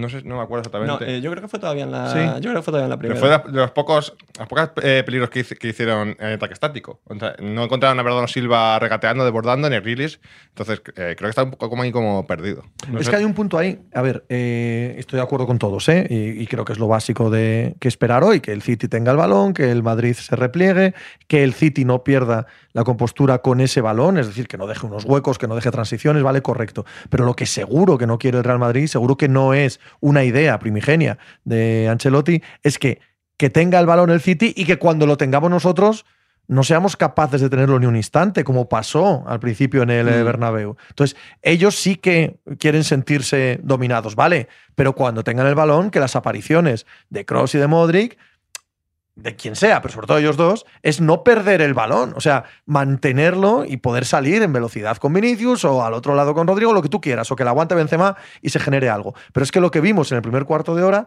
aparte de que el City no fue nada más que un dominador, si quieres, estéril, para no eh, conceder en defensa, es que el Madrid perdía el balón al instante. Pero al instante, ¿vale? Y eso, eso es impensable que lo quiera nadie aposta, claro. Una cosa es entregar la posesión, otra cosa es que te aplasten. como Claro. los primeros 20 minutos, Eso ¿no? es. Sí, que también parte de una cosa vino por la otra. También el City tuvo tanto balón porque el Madrid tampoco supo mantenerlo cuando. De hecho, en la segunda parte, cuando ya domina más en Madrid, es porque tiene un cuarto centrocampista como Camavinga, que prácticamente sube hasta eh, la línea centro del campo. Entonces, eh, al fin y al cabo, no sé si es cuestión de números simplemente o cuestión de eh, tener un poco más de respiro y controlar un poco más, como dice Pepe, un poco más la- el balón. Yo es que yo no creo que De Bruyne fuera el, MVP del partido, estoy de acuerdo, pero sí que creo que es el que más personalidad tiene los centrocampistas del City, el que más insiste, no Sí. tiene un partido de los que le ves a él buenísimo y pierde muchos balones también y tal, pero es el más constante y el que más metido en el partido está, el que más intención tiene, es que yo veo sobre todo a Bernardo Silva y a Grilis completamente fuera, para lo que le sueles ver. En la ida se fue. la ida, sí, y sí, sí. sobre todo a partir del gol del Madrid, creo Mm. que les puede muchísimo la situación y no creo que hoy vaya a ser así por cómo les ves jugar y creo que eso, tácticas al margen, cambia completamente el partido. Creo que no va a jugar tan cojo el City a nivel combinativo cerca del área.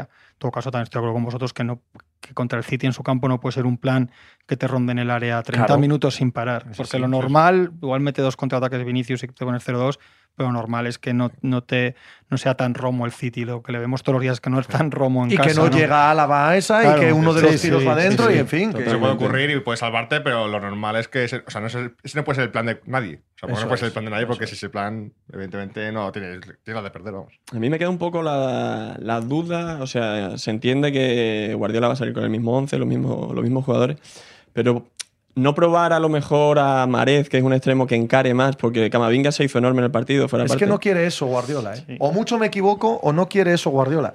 Eh, lo dice él al finalizar el partido en el Bernabéu, con los 11 que tenían que no quería cambiarlos. Y si luego el partido se descontrola, lo buscará, seguro. Sí. Que si Marez, que si Foden, que si Julián Álvarez, bueno, lo que sabemos todos. Pero él no quiere bandas. Él se ha encargado este año en la Champions de dejar muy claro que quiere los pasillos interiores, Sí. que quiere los cuatro centrales atrás ordenados y que si pierden el balón, sus dos extremos también estén delante de los laterales para evitar que suban tanto Carvajal como Camavinga. Son peligrosos en las transiciones y peligrosos al ataque. Y eso lo consigue con dos extremos que no son tal, que son media puntas, que siempre recortan hacia el interior, que puede que la jugada no te la hagan brillante en esa jugada, ¿vale? Bien, pero sus pérdidas no son peligrosas y su desborde continuado no genera desequilibrios. Y yo creo que es que lo busca. Aposta a Guardiola, que es un poco lo que decía antes Juanma, de que tantas alegrías. Bueno, esa época pasó, ¿no? Estamos jugando contra el Real Madrid una Sí. vuelta de semis. Lo primero es que no se nos descontrole esto por ningún lado. Sí, pero algo, eh, algo yo pienso que debe tocar. Eh, al- algo sin- en planteamiento, porque el City.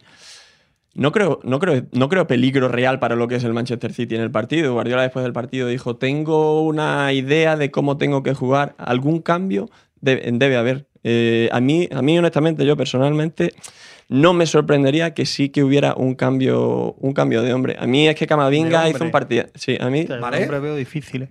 Yo igual Yo lo veo yo veo más sí. modificaciones igual de, joder, pues ha metido este tío un poco más aquí o así, o, o ha juntado más a este en la banda, algo, algo más, más fino de, Más útil, sí. de, de táctica que a que haga una revolución en el, en el once inicial, que igual tiene, yo creo que lo que dices tú es más un plan de se nos ha puesto el Madrid 0-1 y no vamos a estar 40 minutos dándonos contra un muro o algo, pero hostia, a mí me, no lo sé, me, me sorprendería. a mí también me costaría. Sí, eh, sí, yo lo, madurándolo ser, y pensándolo y debatiéndolo aquí, digo, a mí la... Porque es que el partido de Camavinga fue enorme, pero es que estuvo en defensa, eh, le exigieron poco, la verdad. O sea, aunque él se maneja bien en el uno para uno, eh, le permitieron ser un centrocampista más, porque a él no le agobiaron en ningún momento encarándole de manera constante, como le pasó, por ejemplo, a Alaba en Anfield, que, que Salah le mareó. ¿Pero no crees que puede ser que el, que el City saliera feliz como unas castañuelas del partido? Es que a mí me da un poco la sensación de que, como aquí se transmitió la sensación de que el Madrid durante muchos minutos ha sido mejor, esta cosa un poco también forzada de cierto sector, de no, no nos han machacado, que tampoco yo creo que nadie de en su sano juicio dijera que el City ¿Te iba a machacar al a Madrid. Tomás Roncero, quizás? No, no, sí, claro, claro. Pero es esa que- bola, entonces, yo no creo, el City no ha jugado de estos partidos que dices, madre mía, cómo juegan estos tíos. Pero es que yo creo que si te pones el lado de ellos, yo creo que salieron felices Sí, sí. como tal. Sí, sí, no nos ha pasado, la- no, nos ha- Sí, no, hemos tenido la ca- la- el accidente del día del Madrid que dices, ¿cómo ha sido esto? De hecho, objetivamente, es de las pocas veces que ha habido 30 a los minutos que sea que el Madrid ha sido mejor y hemos aguantado tampoco sin, sin una avalancha, decir, colgados del larguero, o sea, más o menos sin brillantez y, todo, y, y dominados y con mucha sensación del Madrid de, de estar muy cerca del área, y mucho, pero tampoco no una cosa que digas, madre mía, ¿no? Y 15 jugadores de Vinicius y tal. Yo creo que se van diciendo, pues este ha sido el de ellos, ahora vamos a nuestra casa y más o menos lo mismo, un poco tal, mejor. Yo creo que ellos van a contar más con las mejoras de que el día salga mejor por jugar en casa, por no sé qué, por lo que él conoce a sus jugadores, que por hacer cosas muy raras. Es que yo creo que ellos estarán bastante seguros dentro del rival. Es un equipo que viene como un, como un cañón desde hace meses. Sí, bueno, llevan 23 o Yo- 22. Yo, son- yo creo que el partido, más que lo que vi, lo que es verdad que lo vimos todos decir, joder, nos esperamos más de City porque te esperas lo máximo, ¿no? Lo mismo, o que te o que haya un rondo ahí de 10 minutos. Yo creo que ellos deben salir con sensación de decir, este es el, este es el año que, que- que no nos, que no nos hemos dado el. Al 100%. Y sobre todo porque cuadra con lo que estoy convencido que Guardiola les dice antes de empezar. Calma, tranquilidad, cabeza fría, todos en vuestros sitios, aunque nos metan un gol. ¿Sabes? Estoy seguro. Pero sí que es verdad, como dices tú, que tienen que tener una idea de- del rato que tengan el balón hacer más daño al Madrid. Eso está claro. Es que es la vuelta, es en tu casa. Es, Sí, sí, sí, De verdad que, que, eh, estamos todos, empezando por Guardiola, pero siguiendo por todos los demás, tan obsesionados con el Madrid en Champions, por buenos motivos, por buenos motivos, porque es la realidad de, de- de la historia. Pero estamos tan obsesionados que nos, nos cuesta ver, ¿no? Sacar un poco el zoom hacia afuera y ver la perspectiva global. Y la perspectiva global es que este partido, vuelta en tu casa, semifinales, un equipo que está igualado a ti, pero que tú tienes argumentos de sobra, que en la ida eh, dominaste cierto. Coño, que es que está para está pa ti, está a tu favor. Le acabas de remontar. Tú imagínate psicológicamente aquí si el Madrid viniera de. le hubiera remontado la liga hasta el Barça. Que es parecido a lo que ha hecho el City. O sea, no exactamente igual. Sí, una- antes de que pierdan en el Camp Nou el Madrid, que está todavía ahí. Imagínate, porque eso desde aquí igual no lo percibimos tanto, pero eso aquí estaríamos diciendo, "Buh, el Madrid viene como, un- como una locomotora. ¿sabes? Yo- Sí, yo creo que en este partido de ida, eh, en la Champions es difícil, o en esos partidos es difícil que no haya, tengan tramos de cada equipo, ¿no? Tra- tramos de Sí. 10, 15 minutos, pues, 20 o lo que sean, de dominio de un equipo y dominio de otro, ya sea muy malo el equipo o muy inferior. Y el rato bueno del Madrid no fue tan bueno como el rato bueno City sobre Madrid. Y creo que antes de. Bueno, ayer, en la rueda de prensa de Guardiola ayer, dice que. No, de al 11, pero dice, bueno, tampoco esperéis nada raro, ¿eh? que eso va a ser siempre lo que hacemos nosotros. Y dice que básicamente que ellos lo que miran es a sí mismos, no por falta de respeto al rival, que evidentemente sí que se ajustan un poco, pero en lo que se fijan son en ellos mismos. Entonces creo que lo que van a mejorar es en sí mismos. Pues yo, yo sí que vi los mejores minutos del Madrid. Eh, los vi al menos más efectivos que los mejores No, no, minutos del City. Yo, yo diría mejores. a o los, sea, sin- sin si miedo. fuera Sí, boxeo, sí, sí. a los puntos Sí, sí, del Madrid el sí, partido. yo sí lo creo, Sí, sí. yo también, sí. Eh, Y aunque Guardiola, no- sé, me cuesta creer que no vaya a tocar algo. Yo entiendo que él confíe en su planteamiento y esté contento y estoy con 100% convencido que al final del partido Guardiola y Ancelotti, el discurso que les dio a- en el vestuario a los jugadores fue muy similar. De estar contento con lo que ha pasado, el partido sigue para la vuelta. Y el efecto del Bernabéu, que tanto se habla, el City le- lo regateó, es que nada tiene que ver el Santiago Bernabéu en una ida que, que en una vuelta. Eh, cambia, por comple- cambia por completo. Y el Real Madrid jugando en Champions League, que de perogrullo, mucho tópico. Pero es que igual que un futbolista es muy bueno regateando, y igual que un futbolista es bueno rematando de cabeza o pegándole hacia fuera del área como Asensio, el factor mental es fundamental. Y yo veo al Madrid también superior en una, elimin- en, en una eliminatoria en la que te- en teoría es inferior al City antes del partido. El Real Madrid ha salido del primer partido vivo y reforzado, en mi- a mi modo de ver. Eh, aguantó el chaparrón del City a la primera parte y se va con la sensación de quizá eh, nos hemos merecido nosotros ganar este partido. Ese equipo que mentalmente es tan fuerte se va a Manchester, se presenta allá ahora. No sé, mentalmente deben de. La batalla, quizá, yo veo que el Real Madrid eh, la tenga ganada un poco ahí.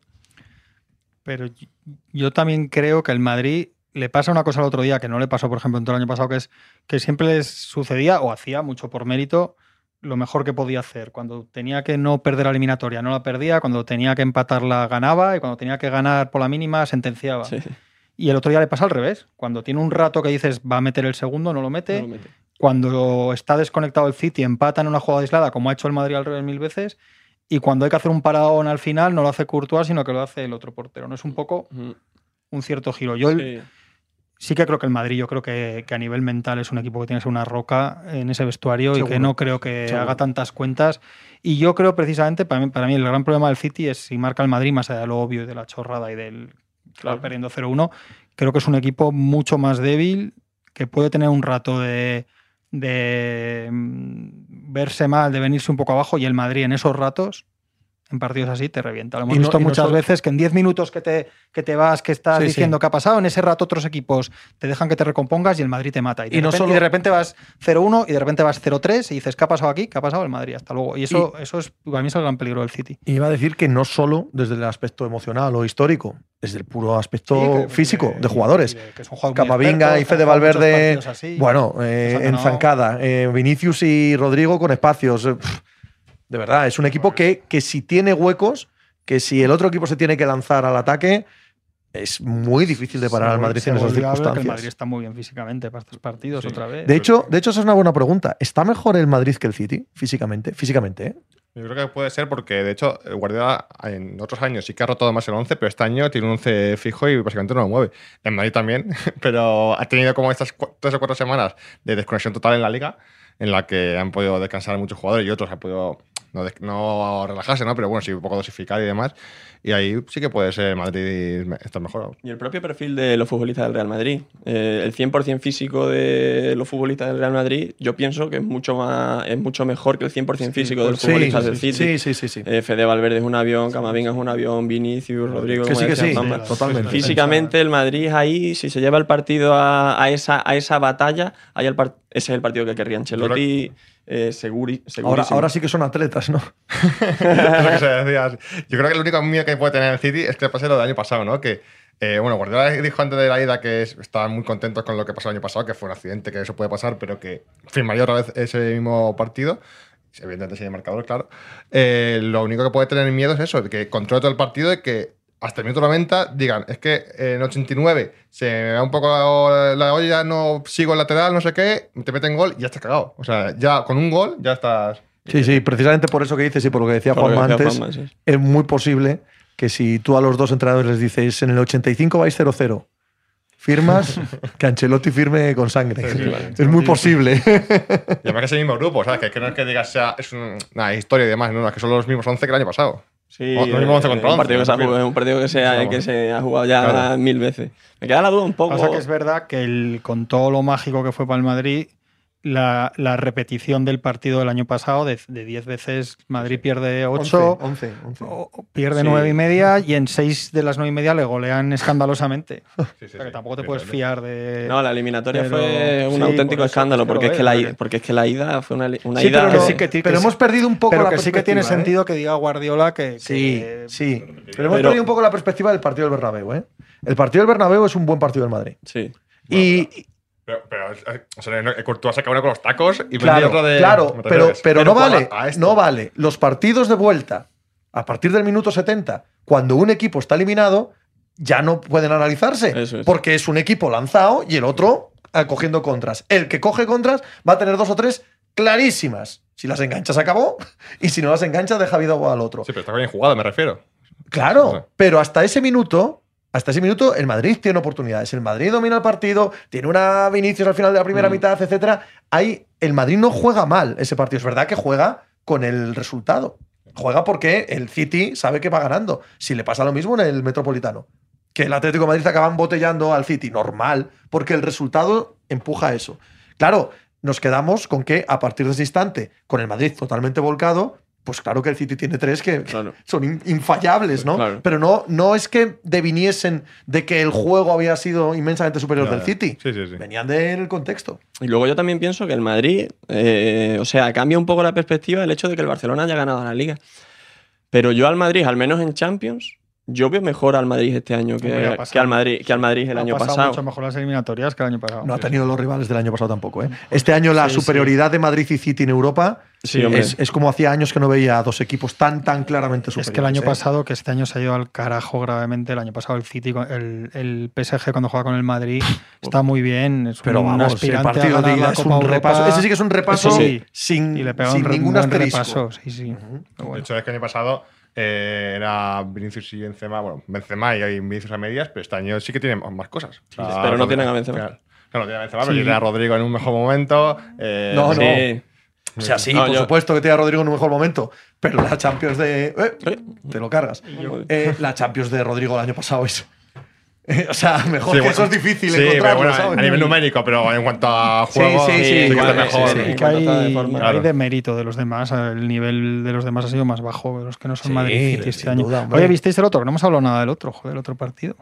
Ah, ¿hu- ¿Hubo otro partido? ¿Lo no, viste? estoy Bueno, tan ¿no era esta decepcionado. la final? Tan, tan decepcionado con, con la otra eliminatoria. ¿Por qué? Y Sí. tenía las expectativas bajo cero. La primera parte no está mal. De verdad.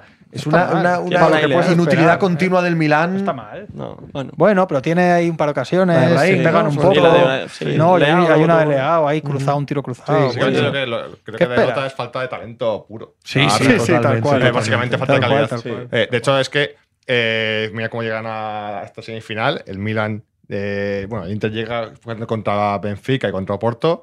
El Milan contra Nápoles y Brujas, creo que es. No, Tottenham. Ah, bueno, Tottenham. Que es que la Ah, eliminatoria del Tottenham-Milan es la peor de todo el año. O sea, es una eliminatoria en la que no pasa absolutamente nada en 180 Mete Brahim minutos. un gol.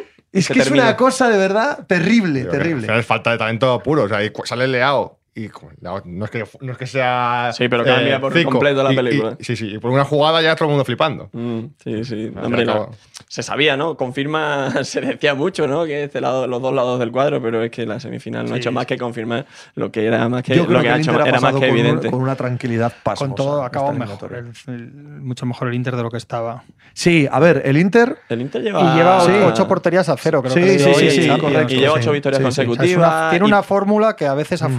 Sí, está un sí, partido, sí. quiero decir, está Sí. 90 minutos de meter un gol y Sí, encerrarte sí, sí, y que sí, que sí. Por supuesto, ¿cómo no va a poder pasar? Pero es que, pasar. es que el No. Milan, el Milan yo creo que no tiene ni, ni, el, Eso ni es, plan. El, eso el es, Inter sí. ¿no? Y el lo- Milan lo perdió. Además, el Milan lo perdió donde quizá no debería haberlo perdido, que es con la fragilidad defensiva también, la ida. O sea, en la ida era un flan. Una cosa súper sorprendente, muy sorprendente el inicio, sí, sí. del partido. Totalmente. Lautaro, ¿eh? Lautaro está jugando bien. No, que no es, no es- objetivamente no es un. Con lo que hemos dicho, según lo vas viendo, como han ido mejorando y lo vas viendo, no es un, un- un pésimo equipo. No es uno de los dos mejores equipos de Europa. No.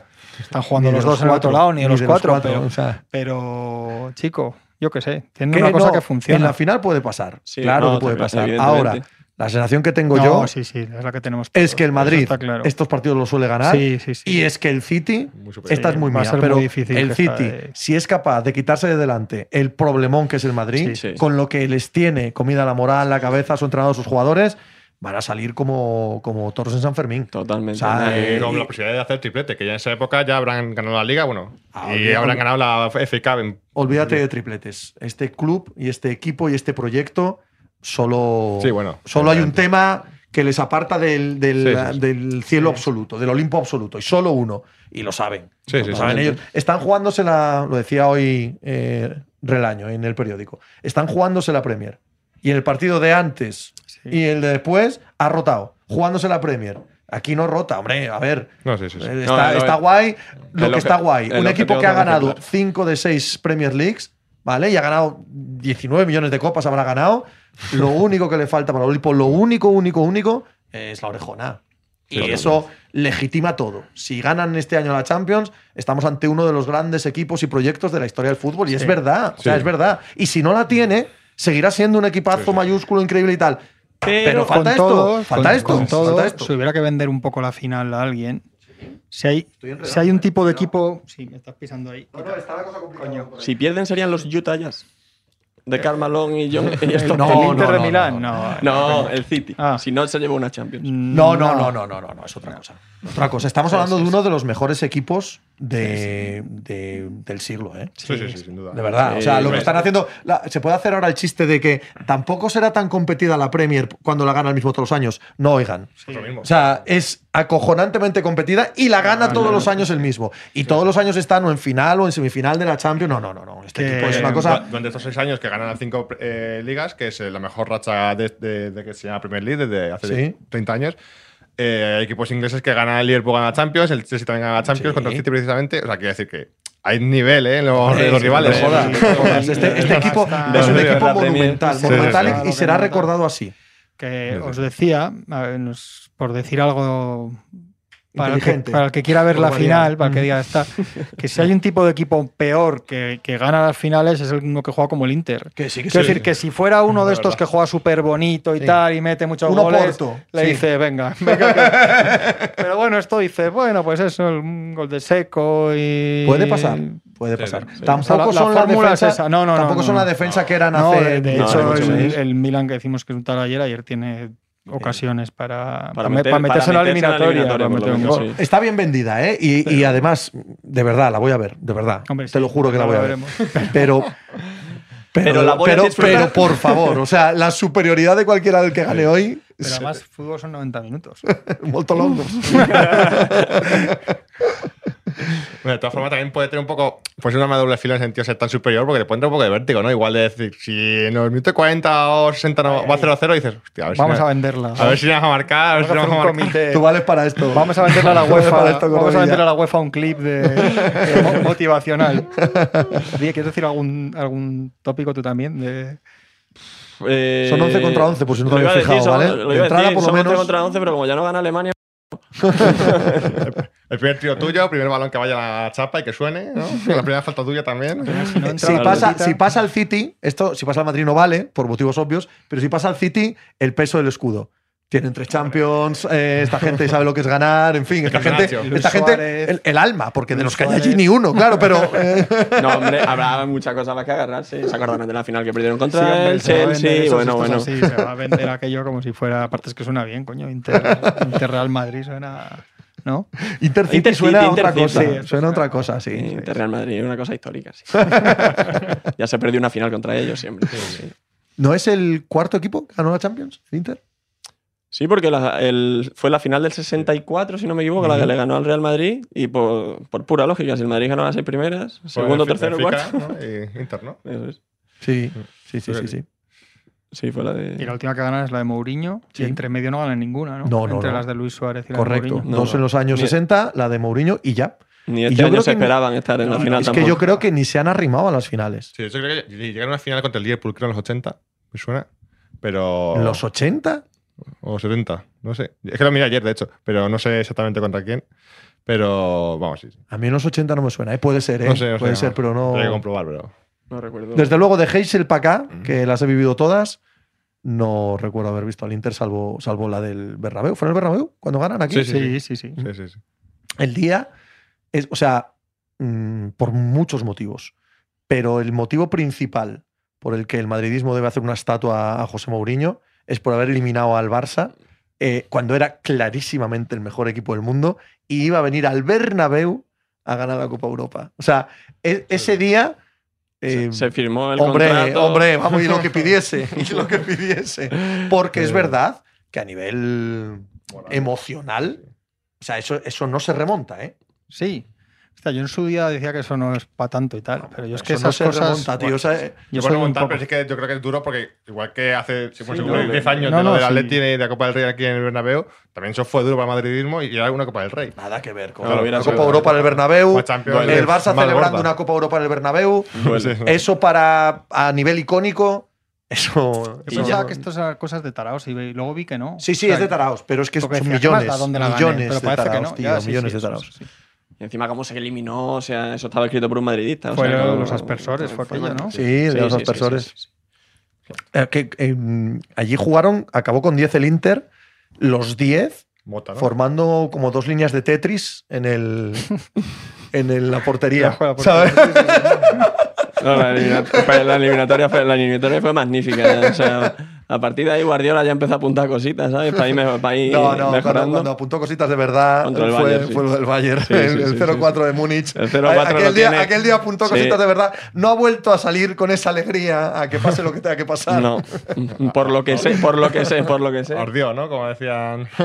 Sí, ha hecho Alberto un, un artículo hoy recordando eso y, y lo tiene, la tiene clavada bien dentro esa. Y, Pero evidentemente todos aprendemos y, y andamos para adelante cuando nos pasan cosas de bueno, estas. la final- creo que el Dortmund, ¿no? Es el último que gana una final de Champions siendo debutante en una final de Champions. Borussia Dortmund, Eh, 96, eh, a par- 97. por a, par- 97. a partir de ahí, todo el que ha No, ganado la 96, Champions. seguro.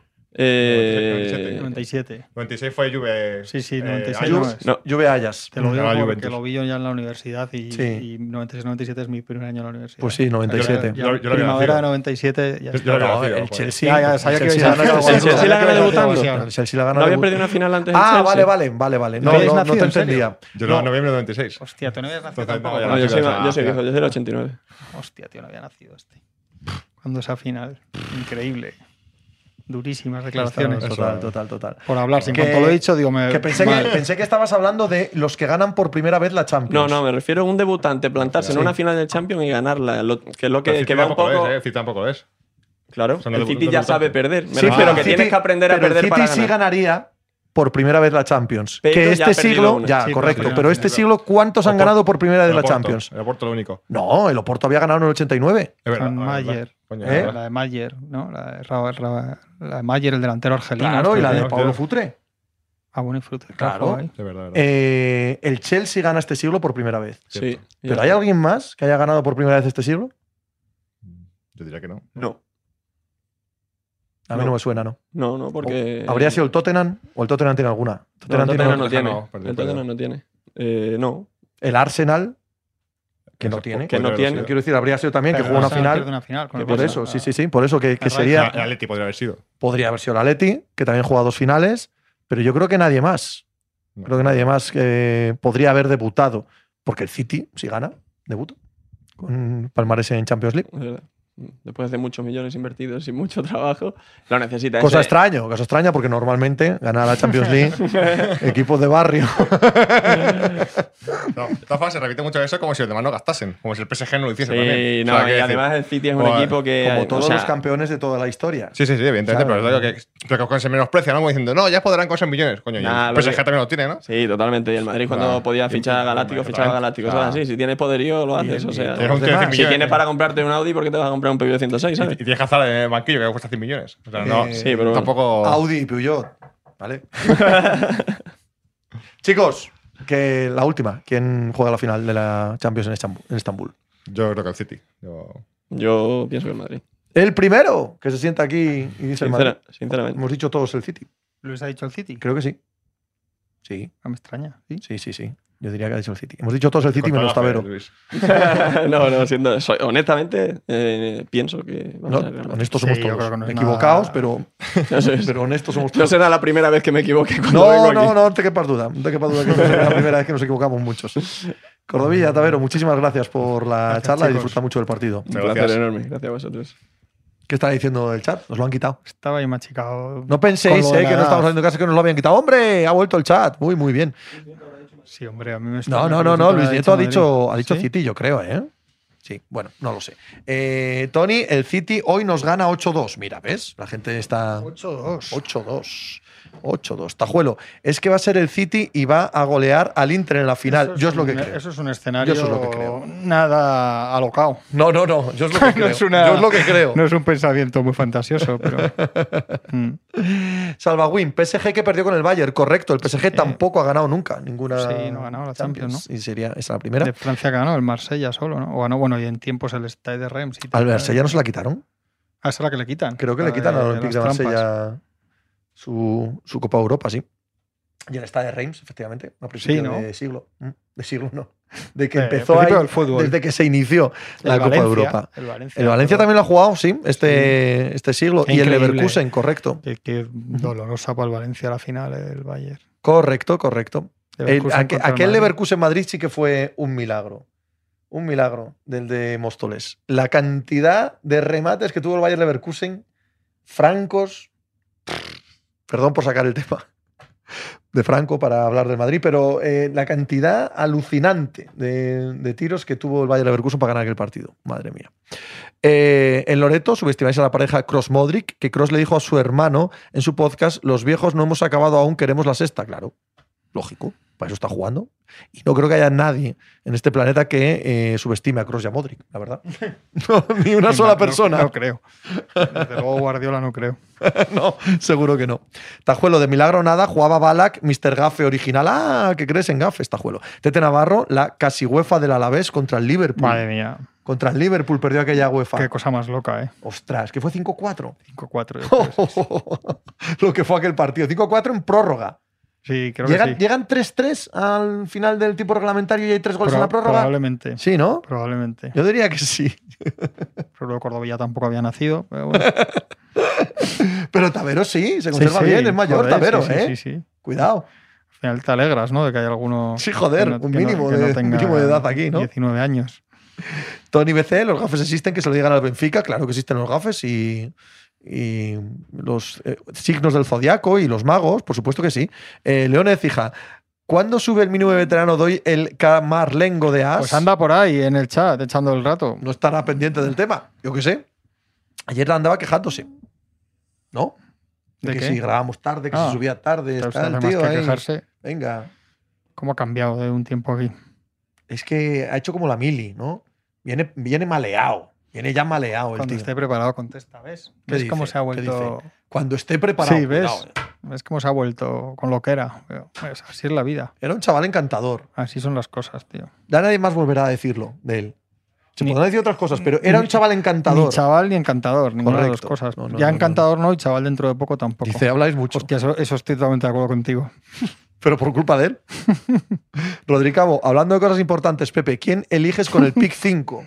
Al chaval de Vanderbilt ha dicho. No, de Vilanova. Vale, Lo he dicho mal. El, Ah, el de. Vilanova. Sí, sí, pues sí, yo lo replico mal. Pero además, pero además me gusta mucho decirlo como los scouts americanos. El chico de Vilanova.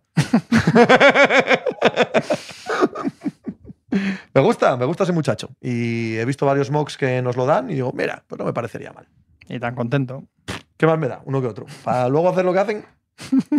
Jaime Dávila, ¿Qué tal, Pepe? ¿Cómo ¿Qué tal, estás, Juanma? tío? ¿Cómo estáis? todo guay. ¿Tú?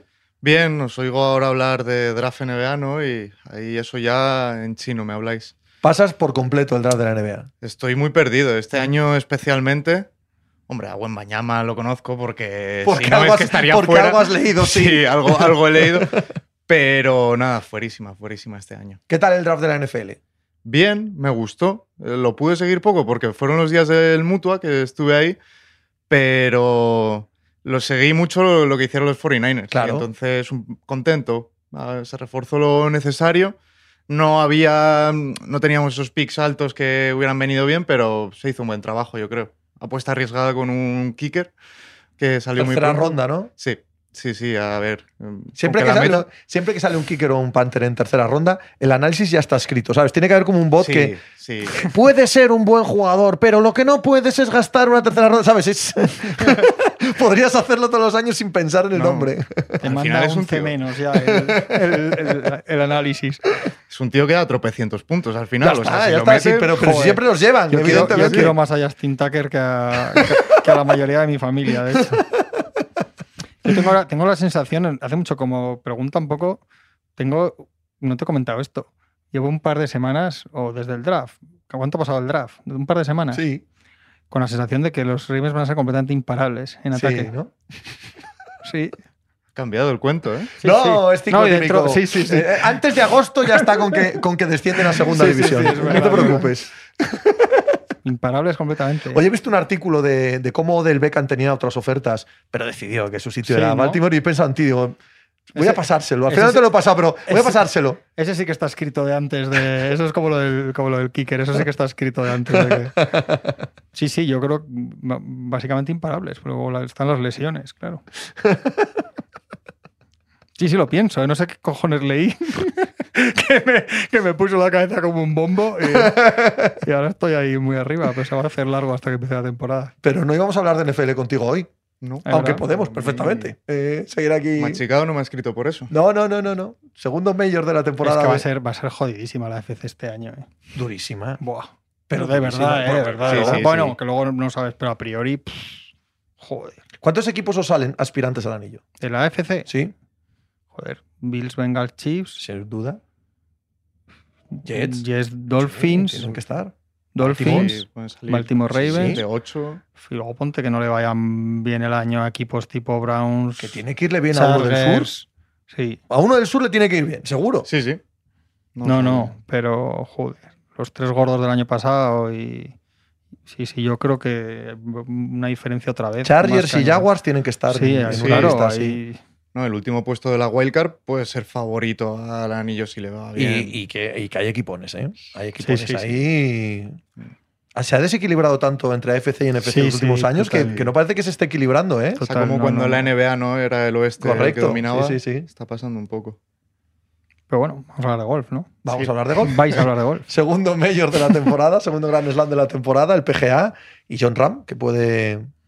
Bueno, es el favorito a ganar, por lo tanto, Hmm. puede ganar su segundo mayor consecutivo e iniciar el imposible, absoluta y totalmente imposible sueño de ganar el Grand Slam en el golf, porque es algo Claro. que nunca imaginamos ver, que no hemos visto, que lo hizo Tiger Woods en lo que se conoció eh, como el Tiger Slam, porque no lo hizo el mismo año. Hizo los cuatro consecutivos, pero eh, en dos años. Claro, partimos de la base de que ganar en golf es mucho más difícil que en cualquier otro deporte. Eso le encanta a Juanma. Sí. Que siempre lo digamos antes de cada torneo de golf. ahí nos ponemos primero la, la venda, ¿no? Pero sí, además, el premio puede ser mucho mayor para Ram en este PGA porque está el de ganar dos majors en un año, que no, no lo hace nadie desde Kepka en el 19.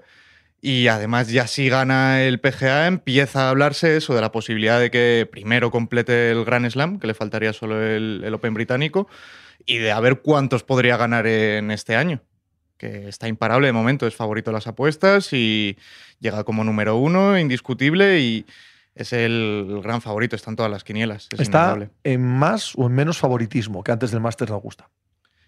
No ha habido, no viene de jugar tanto como y de ganar tanto como antes de Augusta. Desde, desde que jugó en Augusta ha jugado un par de torneos, el último en México, que fue, era un torneo de menor nivel y fue más por el compromiso que tenía de ser el vigente campeón.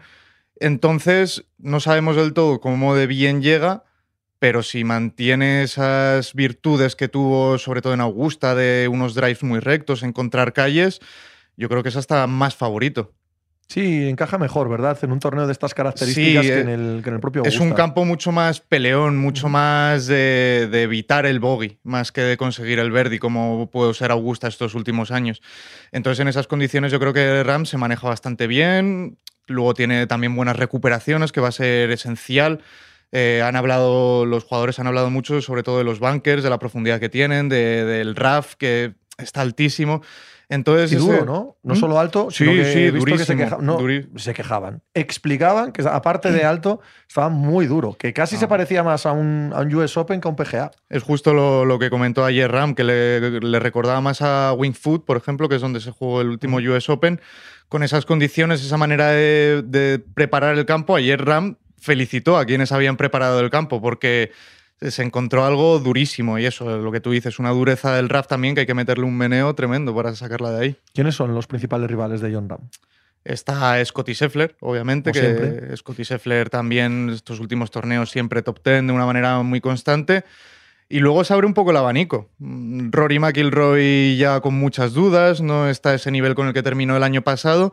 Y a partir de ahí, esto es golf, puede haber cualquier campanada. Yo tengo, tenía la pedrada de Jason Day porque era una pedrada hasta que este fin de semana ganó el Byron Nelson y ya ha dado. Y ahora algo- lo quitas. No, Como claro. acaba de ganar, ha salido de la crisis, eh, aquella que casi le lleva a retirarse, lleva sin ganar ocho años, gana la semana pasada y dices, ahora ya no lo tengo yo de favorito en el PGA. Claro, pero lo podía considerar como pedrada porque lo veía muy difícil, pero ahora no sería tan sorpresa si Jason Day llega y lo gana. Ahora ya no mola decirlo. Para que veas el, el nivel de analista de, de golf que hay aquí.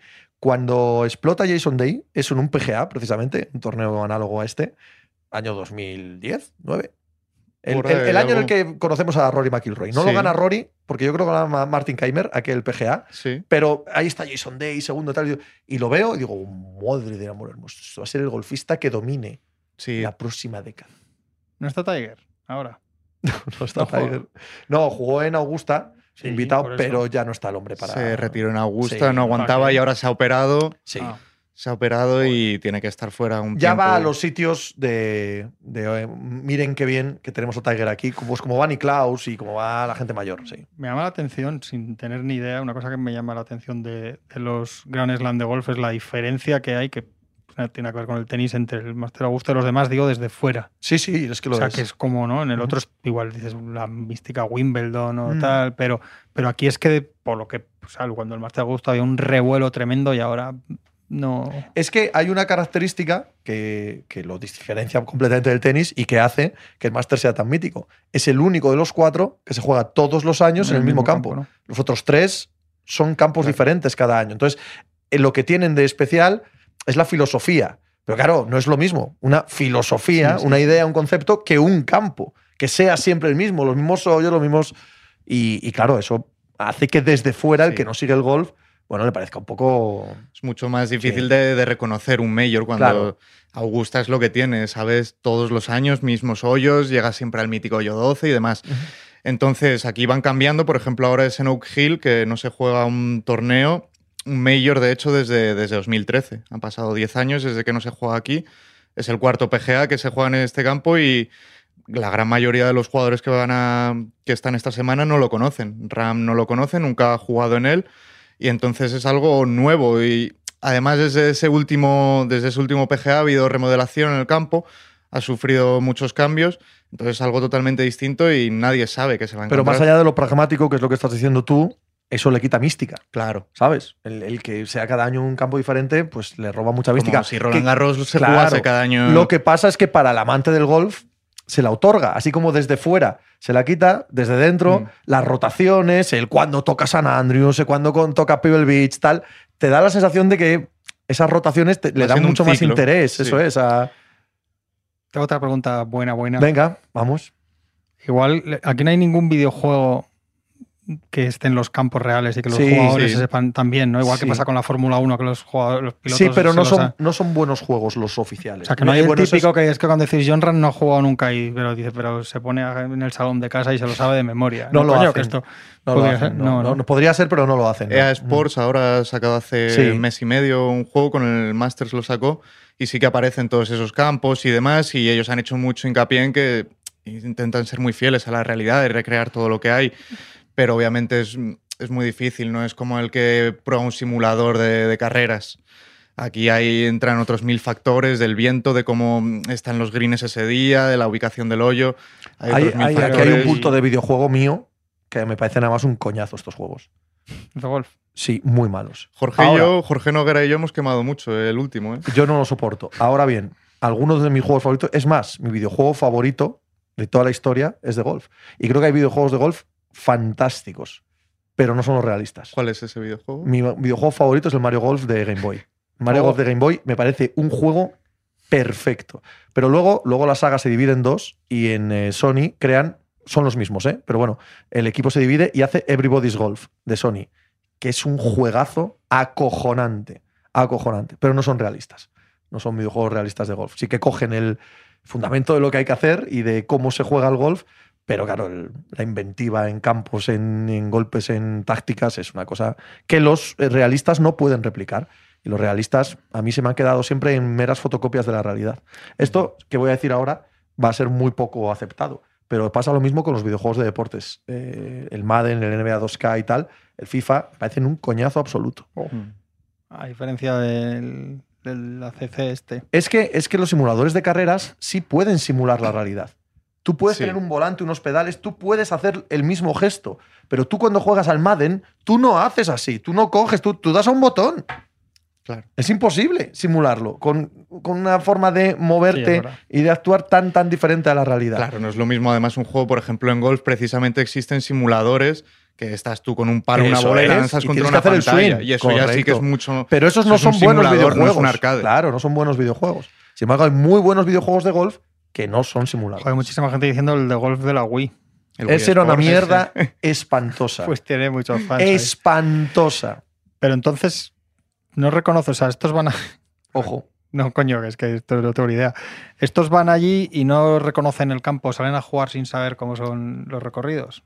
Hacen vueltas de prácticas. Claro, hombre, están allí toda la semana, sí, dale, vale, que te pego, sí, sí. Ram llegó, por ejemplo, el domingo y pues hacen o 9 o 18 hoyos dependiendo del Sí, día. sí, vale, vale. Saben ya lo que hay, han, han analizado el campo. enterado de todo. Un placer, Jaime Dávila, Oye, disfrutar mucho gracias, ¿eh? de- del PGA, del segundo grande, Estaremos estos del días. grande más feo. Porque Sí. si, si los tres que no son el Masters son menos que el Masters, Hombre, el British. el British suena, y el ¿no? US Open, Ah, bueno, sí. el US Open es... El US Open siempre quiere ser el torneo más duro del año. Y solo eso ya lo hace especial. Sí. ¿Sabes? A mí si me das a elegir un mayor, el último que te escojo es el PGA. Todo el de mundo. ganar. Todo el mundo. Sí. Todo el mundo. Es el patito feo clarísimo de. Pero oye, hay que, hay que ganarlo ¿eh? Para tener el gran. Australia de esto. Sí, ¿no? Sí, Bueno, creo que pues sí, sí. creo que sí. Jaime, un placer. Gracias, chicos. Hasta luego, tío. Hasta luego. Eh, sabía yo que metiéndome eh, Sí. con videojuegos el chat eh, florecería. Pepe ¿Cuál malo en la fuente? Wii. Malo en la Wii, dicen. ¿Tú tenías la Wii? Sí, claro. También, sí. No, no, no. Yo no era ni malo ni bueno. La Wii era mucho más imprecisa de lo que en su día nos vendieron y los juegos que aprovechaban el, Sí, es verdad. ¿eh? el Yo- sensor de movimiento eran absolutamente simplones y no tenían sí. ninguna Pero se la profundidad. vendimos a unos amigos. ¿eh? A mí la era- Game Boy no me dicen a mí. No me compraron la Game Boy, tío. La pedí, un- la pedí para Reyes y eso no me la compraban y me disgustaba mucho y no la llegué a tener. La Game Boy es una de las Jugaba en máquinas casa a de las que amigos, más sí, sí, he sí, en mi vida, tío. casa de Una- amigos. una máquina maravillosa. De hecho, me quiero comprar ahora, lo he contado ya mil veces, una Steam Deck, que es una portátil gigante, eh, pero con base de ordenador, para montarme allí emuladores con todos los juegos de mi vida. No para jugarlos, porque luego nunca los vuelves a jugar, ¿vale? Pero tener expuestos ahí todos mis ¿Y no quieres la típica como de máquina arcade de bar esta que tiene? No, a tanto no llego, ¿no? Yo tengo colegas que la tienen. eh, Yo, con todos los juegos hubo una ahí. época que me lo planteé, pero luego dije, va, tampoco... Eh, He de decir que eso mola mucho como idea y luego he estado echando tardes en casa de amigos que la tienen y empiezas ahí, joder, este no sé qué tal. Y luego la mayoría te pones a jugar Claro, y claro. dices, Yo esto lo quiero solo como Juegas un museo, poco, no para sí. jugar, sino para Y saber y que al los minuto y tengo medio ahí. dices- Sí, sí, sí, sí. pues ya está, ¿no? Tampoco. El Gol and Ghost, eh. Eh, oh, Joder. el Ghost and Goblins y el Gol and Ghost son dos arcades extraordinarios, Cuando maravillosos. te quedabas en calzoncillos ahí con la lanza. ¿Cuántos cinco duros dejaste? ¿Sabrá la gente lo que son cinco duros? ¿Cuántos cinco duros dejaste en esa, tío? Yo sabes cuál, yo no, era mucho de eso, nada que ver contigo, pero, pero poquísimo. Y la única temporada que, que le daba mucho, en el que me dejé más pasta sin duda hasta que me la acabé con un colega, pero hasta que me la acabé, me la acabé, que era, ¿cómo se llamaba? El Final Fight. Sí, claro. Este que había tres, ¿no? Que Sí, elegías sí. entre el rubio, el moreno y el Sí. cuadrado. Eso es el Final Fight, es que confundo. El Street Fighter es el de peleas. Correcto. El Final Fight este es, ahí es donde Uno me... de los grandes juegos de la historia. Sí, sí. Sin más. O sea, no hay nada que Ahí, ahí, añadir ahí. Todas las monedas de 5 euros mías, la mayoría, el 90% fueron ahí. Aquellos, aqu- aquellos y aquel de fútbol que, le- que estaba en el Atlético Madrid, Sí, ¿te acuerdas? Sí, claro, El con vista tal, cenital. Sí, sí. así, tal, tal. ¿Sabes cómo se llamaban esos juegos? El Final Fight. Y eh, ese, me encanta la traducción que hicimos en España del nombre de esos juegos, del género. El género es Beat Them Up en inglés, eh, Bátelos a todos. Y aquí era Yo contra el barrio. Me encantaba, tío. El nombre de Yo contra el barrio. Así como Matamarcianos. Pues no había escuchado nunca. un Matamarcianos. Es, Sí, es- sí, es sí. maravilloso, tío, el nombre. porque en inglés, en inglés es shap the sí, a todos, pero aquí es matamarcianos. ¡Guau! Ahora no se traducirían esas cosas. Eh, Qué maravilla, tío. Qué maravilla de, de- de- de traducciones y de nombres. De verdad que sí. Tete Navarro, por el de los freebies de Neo Geo, hipotequé a mi perro. Bueno, es que la Neo Geo tenía el de los freebies y el Neo Turf Masters, que ese sí que es, para mucha gente, el mejor juego de golf de la historia. Yo me gustaba por cómo le dabas a la bolita, ¿vale? A la rueda aquella, que era una especie de, de ratón, pero no era el mayor fan de, de todos, ¿no?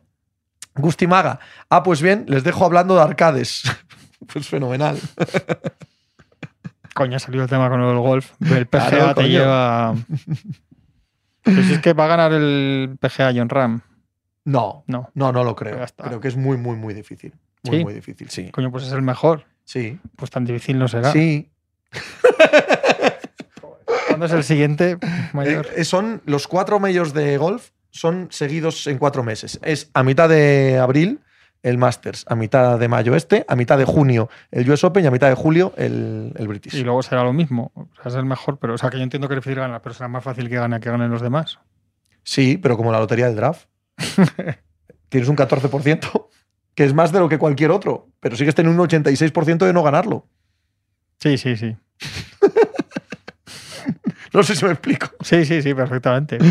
Pero yo voy a ver. No, yo sé que es así porque luego veo los resultados y, y sé que es, o sea, veo que es así, pero Yo veo, veo con mucha ilusión este torneo, porque sí que es verdad que John Ram, desde la época de Tiger Woods, es el primero al que vemos que puedes pensar en cosas verdaderamente asombrosas. De, ojo, ojo, cuidado, que no, que no haga la barbaridad de ganar dos seguidos y entonces ya te plantas en el US Open pensando, ay, ay, ay, ay, ay, ay, que no estemos ante, al borde de historia de la gorda, gorda de verdad. Bojican, ¿ficharíais a Irving? No. no. ¿O a Harden? No. Para los Suns, no. ¿O qué otra base disponible veis que ayude más al equipo a ganar un anillo?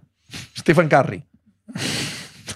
Kyrie de ninguna manera. Ha dicho disponible. Yo no lo ficharía en ningún lado a Kyrie Irving, de verdad. ¿eh? Es- me, No, me a harta Harden- decirlo. y a Harden por el mal a Macamasco Harden en realidad tampoco, pero no, no, es que tampoco, si es que no. no, Ya está, pero, pero menos a Kyrie. Dice Carlos, acabo de llegar, pero imagino que habéis hablado de que Jokic es el mejor Sí. jugador de la NBA, ¿no? Hombre, no hemos hablado de otra cosa. Lo hemos dicho bastante claramente. Y en mínimo de veterano. Sí, también. Vale, o pues sea, lo ya llevamos todo el día diciéndolo. Que es el mejor ahora mismo con cierta diferencia, además.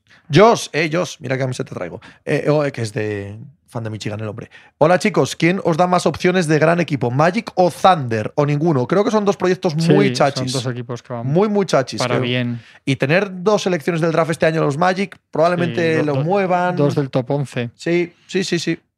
Me molan, me molan ambos. Creo que va a estar bien. Sí. Creo que va a estar muy bien. Eh, Borja dice que fichen a Brooks y le den galones. Sí, es lo que le faltaba a los Suns, a Dylan Brooks. Alguien va a fichar a Dylan Brooks, ¿eh? Claro, Alguien esa, por supuesto. esto Y tengo miedo, tengo, mucho miedo, de hecho. La ruleta, por quién puede la ruleta está dando vueltas. Tengo mucho miedo de quién puede lado se va a parar. Tete, ayer el señor Vidal quería fichar a Irving para San Antonio. Hoy, se- hoy se lo ha callado cuando hemos empezado a, a- a pegar voces al respecto. ¿Será verdad esto? Sí, ¿no? No tiene por qué mentir. Habla ¿no? muchas horas. Sí, o sea, puede es decir verdad, eso y a la hora siguiente la otra. Son muchas horas ahí abajo, Eso ¿vale? es verdad. Van Vliet es agente libre, ¿no? Un buen base, sí, pero va a ser carísimo, ¿eh? Sí. Van Vliet se va a llevar muchísimo salir- dinero. Muchísimo dinero. A precio muy loco. También es para tener miedo. Ahora bien, de todo lo que hemos sí. hablado, yo me quedo con Van Vliet. No, no está claro. Pero es verdad que además es un jugador que el año pasado eh, va para abajo, ¿eh? Hace un año peor ya. Sí. O sea, que estas cosas solemos sí. no verlas porque no estás viendo todos los días a Toronto Y que y, tal. tampoco es tan bueno. O sea, es Y un que el- buen jugador, el- pero ya el está. Mm. año de Toronto es muy malo. Con, o sea, si, si fueran tan buenos en el, todos en el pico del año pasado, no, no, no habría sido tan malo el año. Claro, Eso parece una chorrada, pero es así. Bojicán, ¿creéis que los Raptors van a traspasar a sus mejores jugadores? Los ¿Y dónde veis a Siakam? Tendrían un- que haberlo hecho en febrero. Es un, sí, es un super Claro. melón ese. No sé, sabe qué va a pasar Ahora ahora. imposible. Pero a ver qué hace. Yo creo que antes de nada hay que esperar a ver a quién ponen de entrenador. Porque eso te va a decir, si cogen a algún chavalete eh, que esté de coordinador y tal, es posible que pase eso. Si cogen a un Doc Rivers, un Monty Williams o algo parecido, pues a, a seguir en la dinámica que están, ¿no? Sí, sí, sí, sí, es que es significativo porque tienen muchas decisiones que tomar porque en febrero ya tomaron una decisión que fue no tomar ninguna. Y eso ahora les complica mucho las cosas. Dice Gilorntes, sobre las dos y media dijo lo de darle a Max a Irving Pobre en San. Antonio, el máximo a Irving en San Antonio. Pobre hombre. ¿Te, te das ¿Y cuenta ¿Cuánto llevaría ahí? que ya le parecía bien que Dallas eh, hiciese el. Aquel día casi nos calentamos con él. ¿No fue el día de- del restaurante italiano? Cuando le parecía bien que. Le parecía bien que, que hiciera sí. el traspaso. Y eh, Pero chico, Machicado lo quiere en los Lakers a toda costa. Hay un- ¿A Irving? Sí, sí, sí, en serio, a Kyrie. Un- yo llevo discutiendo con él de eso este semanas. chico, es que yo este aparte, aparte de lo que ves en los grupos, luego tengo discusiones con él por privado. Por favor, Sí. por favor, ¿qué cosas me contáis?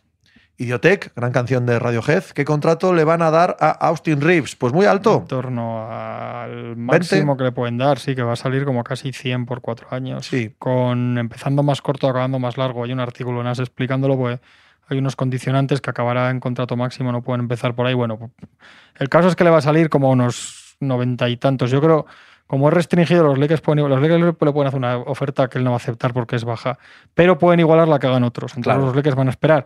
Y a veces te lleva sorpresas en el mercado. Lo normal es que a este tío alguien le dé mucha pasta y, y- y hagan lo que hagan, los Lakers van a igualar. Ahora ya está con Reeves en una situación que no puede dejar irse. No, no, a- ahora mismo a es posible. claro. Pero sí puede ser que a veces pasa esto, que todo el mundo sepa que los Lakers van a igualar y que nadie diga para qué le voy a ofrecer 90 millones por cuatro años para que lo igualen los Lakers. Verbigracia Lamar Jackson. Y mientras, sí, y mientras esperas y no, me quitan a este otro. Entonces hay veces que tal, y igual lo, lo acaba sacando los Lakers por, por menos de lo que llevaría. A veces pasa eso. Puede, pero no cuentes con No, ello. va a ser un muy buen Sí, contrato, no pero cuentes que, por ello. no, yo hablo de, de 8 o 10 años, millones menos al año de repente, que en vez de por rondando los 25 años lo saquen por rondando los 18, Oye. yo qué sé. Te desdice Machicado. Dice que no lo quiere a toda costa. ¿A quién? A Kyrie. Ah, sí, con- bueno, encima, me voy a explicar ahora, poner todos los matices de tus cosas. ¿Lo quieres? No tengamos esta discusión delante, ya hablaremos en privado. Chulich, ¿cómo os gusta meteros con Tony? Que no, que no, que, Que no. no, coño, al revés, pero si, si nada, si nos metemos mucho más con machicado, joder. Y entre Muchísimo nosotros, más. Sí. Wakefield, ¿qué deberían hacer los Spurs este verano? ¿Aguantar el primer año de Wemby sin muchos movimientos? No. Pues no, sí, no, no. sí. Te, ha tocado, te ha tocado la gran lotería, querido, a moverte. Además, todos sabemos cómo es esto. A estar. No ganas el primer año, no ganas el segundo año, el tercero ya está diciendo que se quiere ir Sí, a, sí, a Nueva York. sí, joder. Y, y más ahora. Que sí, hombre, que sí. Y más en estos hay que tiempos. andar, hay que andar hombre. y a toda velocidad. Hay que empezar a. Tú ya has conseguido todo lo que te puede dar el tanking. Todo, todo, todo lo que te puede dar el tanking es lo máximo es esto. Un chico así. Ya está. A partir de ahora tienes que estar 15 años peleando por el anillo. Y tienes que estar ya este mismo año, ya, no, ya sé que no peleando por el anillo, pero empezando a, a sumar gente ahí que sepa jugar al baloncesto. Si es que no hay más. Si esto es mucho más sencillo de lo que parece, ¿eh? Eh, tanta complejidad Lo de que hay que hacer, lo difícil es hacerlo. Pero claro, que pero, que pero hacer que no la- la- es muy sencillo. Empieza a poner buenos jugadores de baloncesto ahí. Y ya está.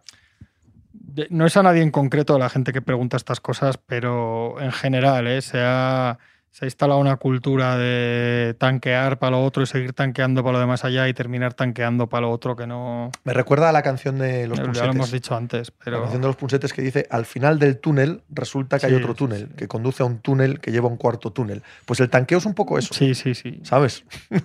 Te metes en esa dinámica y además es que eh, envicia. La peña está flipando todo el año con los es porcentajes y esto es un- esa mierda. Hay que salir de eso como si fuera la heroína, tío. sí. Ojicán, ¿qué equipo veis dinamitando el proyecto este verano? Portland. Veremos. El 3, el 3 a Portland es, es un es un gatillo estupendo para dinamitar el proyecto. Sí, ¿eh? sí, total, Ojo. total. Pero yo creo, yo no creo que lo vayan a hacer. Pero creo que deberían. Que Machicado publica el maldito episodio. Te ponen al día, tío. Está ahí. No pongáis cosas de los Lakers. Que no pregunten cosas de los Lakers porque se despista. Que, a ver, proyecto dinamitado. Hombre, el de, de- hemos hablado de Toronto, por Sí. ejemplo. Mm, poco más. Sí. Porque Filadelfia no. Filadelfia No. puede ser un equipo absolutamente distinto, pero va a estar en bid. No, y además ellos quieren no- mantener sí. a, a Harden a toda costa, como demuestra el hecho de que hayan echado a Doc Rivers. Entonces, eso ya te indica que quieren ser un equipo similar al que son ahora. Sí. Entonces, eso es que luego pase, bueno, pero ellos quieren. Eh, también quiere mejorar mucho Dallas, a ver qué hace con el, con el pick 10. Espérate que no lo traspasen por ayuda inmediata. Hay tres, Yo creo que es Portland y Toronto, los dos, Hay tres los dos candidatos. top 10 con posibilidades de mercadeo, que son el 3 de Portland, el 10 de los más que dices tú y el 7 creo que es de los Pacers. Cinco de los pistos también, ¿eh? Sí, puede ser. No, no digo que vaya a ser, digo que hay opciones de que Y se les llame y creo lo que. Charlotte, si es inteligente, e intentará cebar el tema de alguien que quiera. Si ellos tienen claro que les gusta otro para jugar con la Melo que no es Scott Henderson, deberían intentar cebar bien a ver quién quiere muchísimo a Scott Henderson. Sería otra posibilidad, que alguien suba al, al 2, ¿no? Sí, Esto es más de NFL que de NBA, ¿verdad? totalmente. Esto de cebar el pick para que venga otro, tal. La NBA últimamente no pasa tanto. Danny Ainge como- nos vendió qué es lo que hizo con Tatum. No sabemos si es verdad o no. Por pero ejemplo, nos vendió qué es, qué es lo que hizo. Ainge con Tatum. Una de las grandes, uno de los grandes movimientos del, del proceso. Y uno de los, sí, eso es, uno de los errores gigantescos de, de Filadelfia, ¿no? En los eh, últimos años. En fin, pues muy bien, Juanma. Vemos el, el Man City y Madrid y mañana hablamos de ello, ¿te parece? Sí. Dos horas para el partido, dos horas y media. ¿no? El que he puesto antes cuatro horas, pues ya le queda menos. ¿Cómo haces hoy? ¿Vas para casa, lo ves tranquilamente y tal, o estás aquí en el periódico? Yo me voy ahora para casa. Yo creo que voy a hacer noche que tendré que hasta trabajar un rato de... en casa. Tendré, tendré a mi hijo conmigo, el mayor, y creo que voy a hacer noche hasta de pizza y tal, así un poco Claro. festiva. Hasta el- los Celtics o tanto, ¿no? No, no, no, No, no, no. hostia, no puedo. Si no, mañana me Ya. muero. No, ese lo veo por la mañana, muy guapamente. Muchas preguntas ¿eh? de la eliminatoria Celtics Heat. Está la gente. con Dice esa- Tajuelo que a la City. Me sumo. Vamos a ver si eso es. Está la gente calentita con el Celtics Heat, se ha visto, ¿eh? Todos pensáis que gana Celtis fácil, ¿no? Pues escuchad mínimo veterano que os llevaréis una sorpresa. sí, gordísima. Hasta mañana.